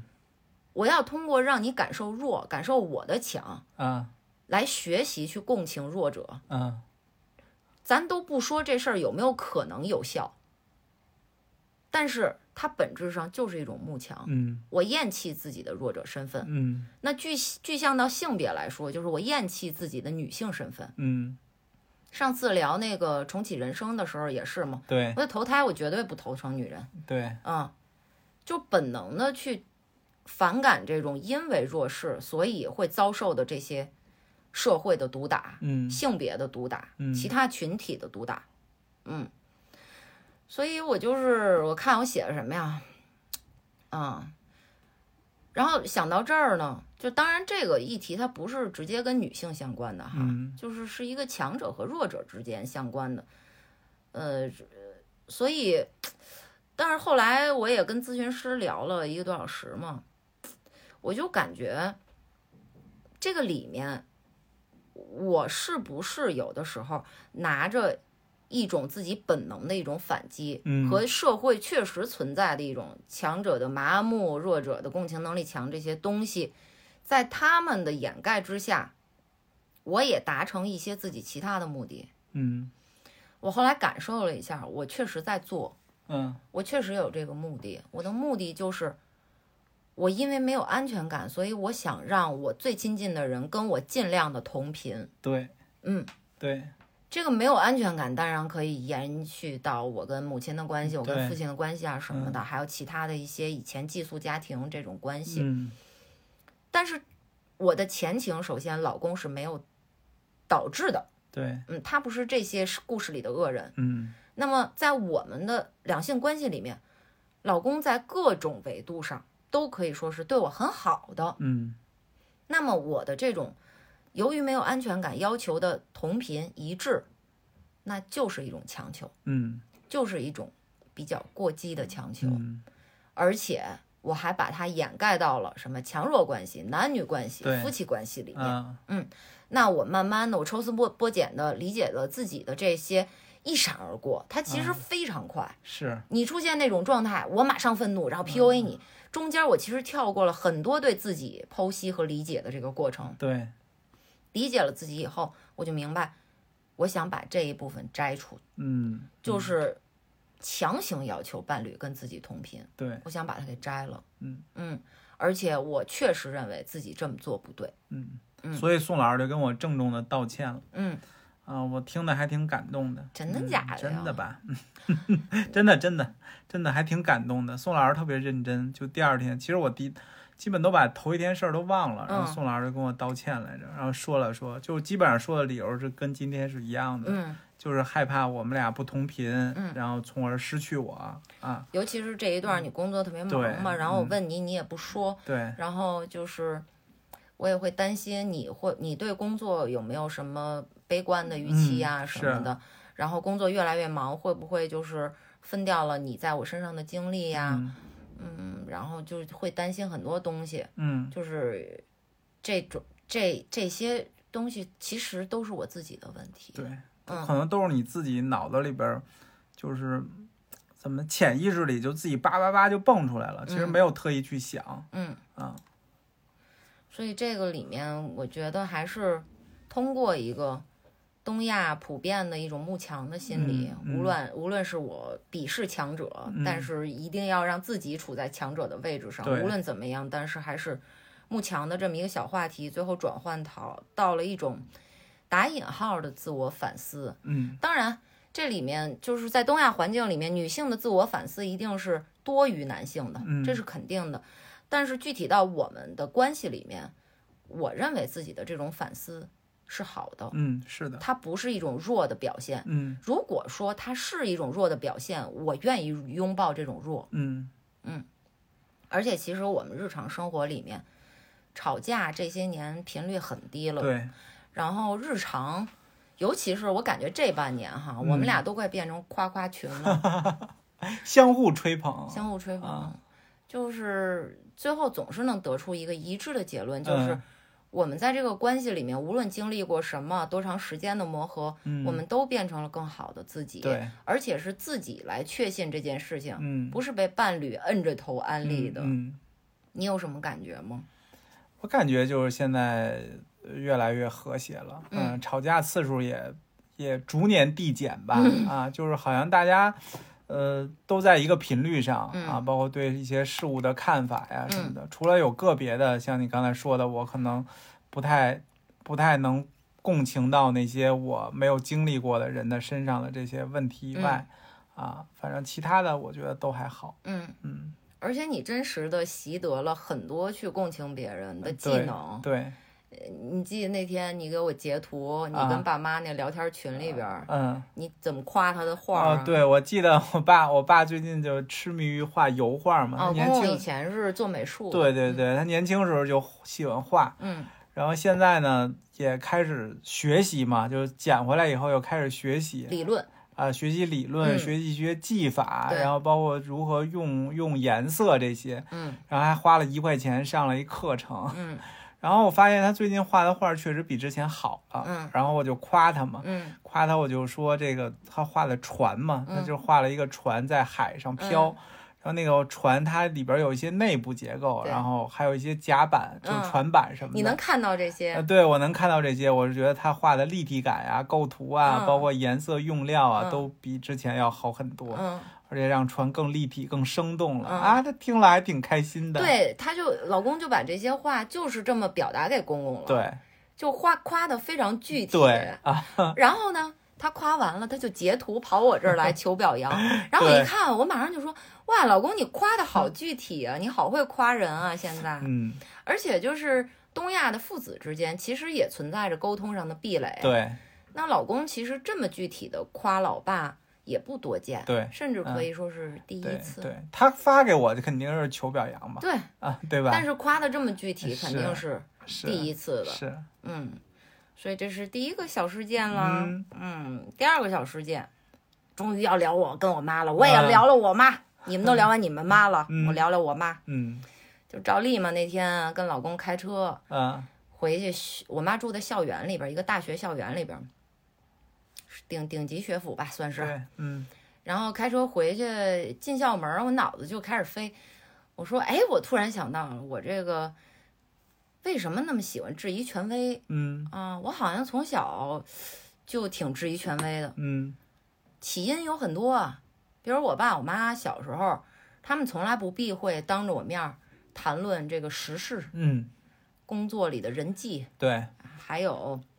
他们为什么他们不入党、啊？嗯为什么一些谬论 啊？但是让我觉得我被当做在那个时刻被当做一个成年人对待，嗯，而且他们自己也是，就是从公家单位下海了，出对国了，对，抛妻弃子了，抛夫弃子了，嗯这都干过啊，这俩人，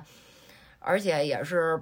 不管姥姥姥爷的反对，就啊非要嫁给我爸对，啊，然后最后又离婚了，对，就是他们身体力行的在掩饰着这个反抗权威嘛。嗯，然后小时候有的时候因为都双职工家庭，我也在这个校园里边儿生活过几个暑、暑假、寒假什么的。然后住的时候，住之前嘛，就觉得哎呀，教授们，姥姥姥爷教授嘛，嗯，教授们这个应该挺高冷，对，嗯。然后住进去以后呢，也是成月成月的住啊，你会嗯发现就是吵架，都是鸡毛蒜皮的事儿。就是知识分子也因为鸡毛蒜皮吵架。嗯，这肉切块儿太大了，什么也都是这个。对，然后就去魅嗯，啊，然后说那个不想做饭了，不想做饭，吃食堂吧。就带着我，我姥姥带着我去隔壁那大学吃食堂去了。啊隔壁说那个，我说姥姥为什么要去隔壁大学吃啊？啊，我姥姥说隔壁大学食堂好吃， 咱们学校食堂不好吃。嗯，大家就想着哪两个大学是门门对门的高等学府啊，国嗯内排名第一、第二的。然后我就说哦，啊，教授也是挑红烧肉，对。哎那红烧肉做的入味儿，对这不行，这对。然后还有一个就是说来也挺心酸，但是确实它塑造了我一个反抗权威的一个基本思维模式，嗯因为爸爸妈妈分别都抛我嘛，嗯那抛完了以后，我就是很多时间要住在亲戚家，啊而且还是不同的亲戚家之中这个辗转。嗯也就导致，其实最终我没有一个很长的时间跟某一个亲戚，嗯他的他们家的某一个体系去长途长期的接触，嗯被压制、被规训，嗯所以就导致我就是一野生体系嗯啊。无论是什么什么女权呀、反抗权威、反抗父权，这些都是一个野生的体系。呃，这个可能就是得益得益了吧，也算是这段经历，虽然有点苦难。然后后来就是很快的开始看动画片儿、电视剧什么的那些东西。我上次聊那 John Wilson 十万个怎么做，我还说家里扔那几麻袋 DVD 都塑造了我的人格，你当时还笑我，那是真的呀。嗯你想，我没有家，谁来塑造我呀？我没有一个固定的家，嗯所以他们真的塑造了我。而且我我也现在想想，我好像有有些天赋。你比如我小时候很早，中国电视上就放《成长的烦恼》，对最早的肥皂剧，然后我当时就知道，然后没多久其实就放那个《我爱我家》，嗯我当时就是明确的知道，我更喜欢《成长的烦恼》里那种家庭。嗯当然，《我爱我家》那种家庭在中国已经非常好了，对嗯，但是我最喜欢《成长的烦恼》的那种家庭，就是为了生育，我可以先在家，但是我生育完了，我要出去当记者。嗯你你作为爸爸，你回家当心理咨询师吧。对嗯，而且那那个电视剧让我对这个心理咨询师也祛 魅。那好多镜头，那病人来家里造访，然后那爸爸就在纸上画小王八儿。我说哦，这就是心理咨询师，但是他每周都来。那个秃头的那个难难过的中年大叔，每年都来，每对天都来，啊每对周都来。所以就是，哎，这个看起来不错，而且也不是那么神圣、不可对侵犯。嗯然后后来肯定，呃，看的更多的影视剧作品，就拓宽了我的视野，嗯就让我知道这个世界上有真善美，也有伪恶丑，对是一个丰富的世界，是一个多元的世界。我不，我不极端的向往它，也不极端的厌恶它。嗯我想拥抱它，我想去尝一尝那块披萨。嗯嗯，这个哎，我只是聊这个刚进校园啊 啊，但实际上我要聊不是这事儿啊，啊不是这故事 不啊嗯是这事 儿啊。见我妈妈，见我妈吃完饭，反正我们习惯就是开着点电视，放着小小声儿。对，然后那天电视放的是什么呀？《非诚勿扰》嘛，当当当当，咱都不知道，《非诚勿扰》现在还播呢，现在播着呢吧？还是孟非主嗯持。对对对，但是现在孟非不站着了，孟非坐着了。哎呦，可能腿不好了啊，中年危机嘛。嗯然后就看这个嘛，嗯然后我妈就说啊说我的爱看《非诚勿扰》，我对现在我说为什么呀？然后她说因为那个我看人家相亲，我能看见好多不同的人，它嗯比较浓缩。哎，一个节目里边一嗯小时，我就能看到好多从事不同行业的人他的人生故事。对，然后我说那挺好，我们原来也爱看，现在不是特别爱看了。对，嗯我不是为了杠他啊，这是真实的。是，他说那你为什么不爱看了呢？我说就是觉得好像有点像菜市场，嗯跟选肉似的。对，嗯，而且结婚也不是现在年轻人唯一标准了，对或者说可能是因为我结了，嗯，我在这块儿我赶上社社会时对，钟没了，有没有什么需求了，对对对，嗯没这诉求了。然后我妈就说：“那我可不这么觉得，婚姻肯定是最好的呀。嗯，我说：“什么婚姻不不是最好的吧？您说对婚姻还不错，但是它肯定不是最好的。”嗯，我妈说：“你看你们俩现在有个伴儿，这三嗯年疫情、对，都磨合过来了，怎么不好啊？嗯为什么不好啊？你看人家都有老来伴儿，我现在就一个人，嗯婚姻就是最好的。嗯，我说你光看贼吃肉，没看贼挨哎打呀？对呀、啊磨合时候吵架你可没看见呢，对呀、我说而且你说现在这个中国男性基本盘，你碰到我老公这样一个，首先就是非常难，嗯，其次你碰到这样一个，你还得跟他磨合个五七年，对磨合完了以后出来，哎，然后你四十了。对你当时你肯定你也是过磨合嘛，对，就没合没磨合下去嘛，最后所以离婚了，然后我妈那意思就是说，那我没磨合下去就我不对啊，嗯，啊，我就应该磨合呀，对我就后悔，要不然我现在不至于身身单影只的哎呀。对，然后我说你这个理论挺吊诡，嗯离两次婚嗯啊，然后就是出国学习，嗯，完了最后得出的结论就是结婚最好，对然后还强迫女儿就是去去相亲，对然后催婚。对，我说你一直就这么吊诡啊，我看。，嗯然后我妈突然给我来一句说：“反正我就觉得自己特失败。嗯”哎，这一句就是精准启动了我的这个圣母的这个 DNA 啊。 然后我就开始就开始安抚我嗯妈，啊，但是呢，我安抚这段话也确实，我这一辈子，我也认为是我妈这辈子第一次听到有人类跟她说这些话。嗯我就表达了，大概是意思是，我说实话，我从来没有觉得你是一个失败的人，嗯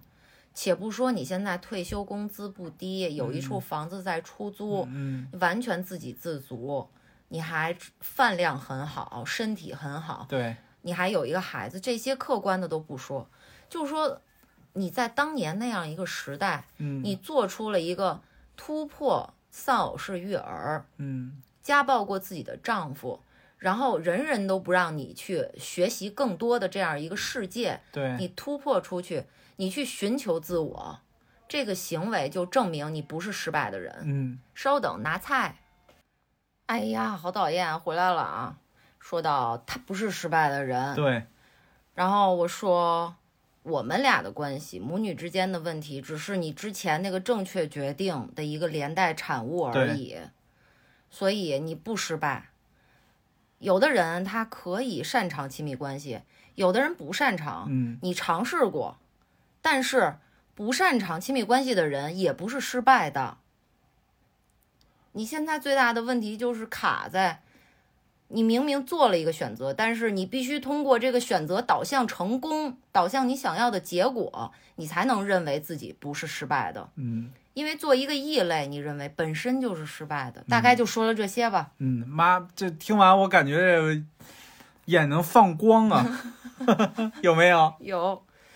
明确的感受到他受到了安抚啊是。当然有有这个实际事例作为印证。我们走了以后，车还没出校园呢，就已经收到了十几条链接，全都是关心我身体的各种，就是你吃什么能死，你可别吃这个会得癌这种关心，对，就证明他非常开心。嗯嗯。总之呢，这场对话就大概这么结束了。我妈也没有回来跟我，呃，也也没有更多的跟我说什么别对的。嗯我们吃点水果就走了。对，走了，哎，你当时作为看客，你什么感觉呀？我这觉得场这对话终于你们可以有一次稍微深入一点儿的，不是那种吵架的那种沟通了，嗯，不是那种每次就只聊吃的、喝的，哎呦过得怎么样的那种沟通，嗯，稍微深入一点儿的这种话题。你我感是觉你聊完应该也还挺挺挺开心吧，或者是挺挺释放的那种感觉，完全没有。完全没释放。特别懵，啊而且应激就是都不用多长时间，就是刚上车，啊应激反应就是太他妈不公平了，嗯太不公平了。嗯为什么我们之间要我先去共情他？嗯凭什么我先共情他？嗯，就是我妈她就是那么吊诡，她从小就是她她本能的她去做着那些突破界限的事情，对甚至连带的产物造成了几年我和她都没有联系，对然后还骗我之类的这些东西。但实际上后来她回国以后，在每一天的相处里面，她不停的规训我。她说：“你不能信任任何人，嗯尤其是男人，你不能不结婚，但必须有自己足够的收入，你必须生孩子，否则婆家会不要你。但你也要不停的考证，以防万一，等等等等等太等。矛盾了，他要求我，呃，去遵循这些腐朽的规训，对还要求我做一个职业女性，嗯就是这些他一样都没做到的东西，他要求我做。然后我就在这样的青春期里面长大了。他回嗯来的时候正赶我青春期。对然后一直我跟他合居到二十八岁吧，嗯这些年全部都是这样。我巨大的空洞，他为什么不管？嗯他为什么不敢触？嗯我在这些年，我通过自己对社会的了解，我的认知，我学到了很多理论。我比如说看《暗处的女儿》的时候，也让我真的能平静的去观察这样的一个母亲，她为什么会做到抛家舍舍孩子，嗯去追求事业、追求自己，哪怕是什么都不追求，她就是要逃。我理解了，但但但她没有理解过我，嗯，可能妈就是那种没有共情能力的人，对嗯，所以她可能她也不知道要把什么东西能传递给你，是一个让你对这个社会能够好好活下去的这些呃本领吧，所以她就一股脑的都传授给你对，你就得做一个啊，强人。对你就做一个女超人，对你才能别像我这样失败。对，然后他就把成把我打造成了一个怪宝宝，嗯想做宝宝，但是实际上内心极其封闭的这么一个是人。是，原本看我们录片单啊，我的节目的第二期录的是一个台湾的纪录长片，叫《日常对话》。嗯也是母女之间的一场对话，就是听播客也有很多母女对谈。我原本觉得这场发生，就是母女对谈，如果发生在我和母亲之间的话，我会释放吧，嗯我会有很多正面的情绪吧。嗯但其实我非常不忿，嗯我就是本能的去 cover 对方的情绪，然后这个操作过了以后，我那个不满瞬瞬间就上来了。嗯我就是一直都没有放下，我就是希望，尽管我们的母女关系是因为你做了一个正确的选择，导致了一个次生灾害产物，嗯，但是它也是一个灾害产物。对，你来对待对待我吧，你来看看我吧。嗯他一直都是觉得，只要面对我们之间的关系，就是在提醒他自己重回灾难现场，去直面自己人生的失败。对，嗯所以他一直在规避。但是我现在给他拨开了，拨开了，他也不不会面对的，嗯就是那个思维链条是非常瞬间的，开始觉得不公平，然后很快就难过，嗯难过，因为我太了解他了，而且我知道他太不了解我了，嗯我因为了解他，所以我知道我期待的这场真诚的道歉，就是所有东亚孩子都期望父母对自己发生的那场道歉，我妈是不会给我的，有生之年吧。嗯因为我寻求过很多次，没有一次给过我，嗯我可不是那种等着的人，所以就就马上难过。然后这场对话情绪后坐力给我带来的影响其实还是挺大的。嗯我这次做这次片单，Beef 这个剧集对我来说是一个一般偏上的剧集而已。对，但是我一定要做这次片单，在一个月而已的时间，就是因为我想聊聊这次母女对谈。嗯我没有什么结果。我跟咨询师也聊这个事情，我感觉那天咨询师都有点被我吓到了，我就狂输出，嗯而且就是逻辑链条是封闭的，嗯。他插不进来。他不知道从哪儿能开解你，或者对能帮你答疑解惑。对，因为因为我很了，就是我说的也很明白了。对，就像阿里旺面对那咨询师似的，这问题我都知道。嗯我而且我觉得最吊诡的是，我面对这个母女关系，我只有两种选择，嗯要么是彻底不碰触，嗯要么就是我做一圣人，我原谅他，我包容他。嗯嗯，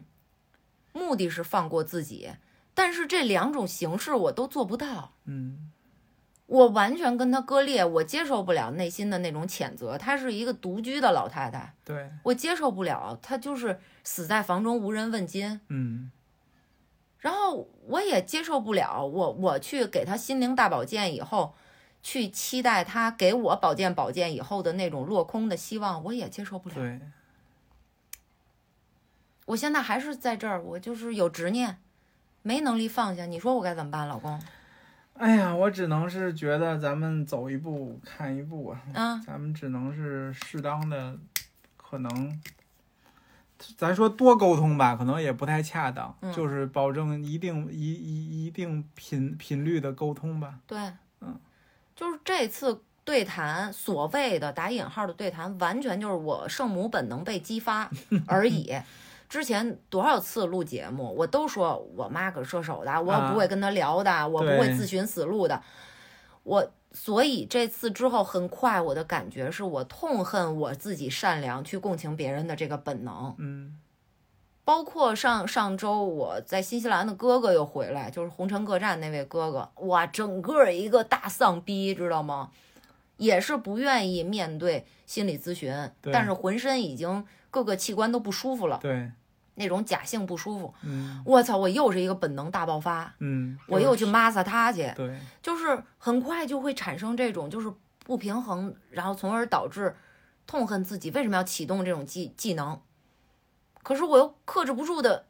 在面基的时候会启启动这种技能，那我能怎么办？不见面了吧？嗯对，所关以闭所以这次五一我就直接跟我妈说我发 烧了，嗯对，你让我休息休息。嗯她一开心也发链接，一不开心也发链接，你就能不能针对我们这个真空了的十真空了十几年的这种亲情问题，你给我一态度，给我一个我想要的态度，妈可能觉得都过去了，都过去了，都哎都过去了，他妈过去了。闺闺女的心里，嗯， Gone with the wind，、嗯呃不叫事儿，娘了个兮兮的，嗯嗯嗯，啊，导致情绪低落吧。嗯啊，你有 也想你有算想到也吗？算一次对话吧。这个第一次对话不太成功啊，咱们也不期待第二次对话了，不期待，啊咱不们能还期待，不敢是期待。还是以后就是流于表面吧，嗯就是你好我好大家好，嗯吃嘛嘛香啊啊，就干点啥吃点啥，就是这种事儿、嗯啊，也不要期待有什么太多的心灵上的沟通了。 哎，你看我跟我妈这关系，你能不能就是已经切身的感受到一些东亚家庭的共性？啊，是是，嗯，你可以指代嘛。我这边是我的母女关系，对，别人家可能是父子关系，可哎对呀能父女关系，对呀对吧？嗯但是这种，你就得不到你想要的回应，嗯然后日常也不怎么说人话，嗯互相之间嗯的这种关系不是比比皆是吗？嗯它就是一个循环，嗯无法改变的循环。嗯我们现在唯一能做的就是不把这循环传承下去吧，嗯，就不弄个小 朋友。哎呦，说点什么吧？哎呦，就让他，这是宋老师特别想录这期的原因之一，嗯特别想表达，谢谢老公。嗯，我觉得表达的还是比较清楚透彻。嗯，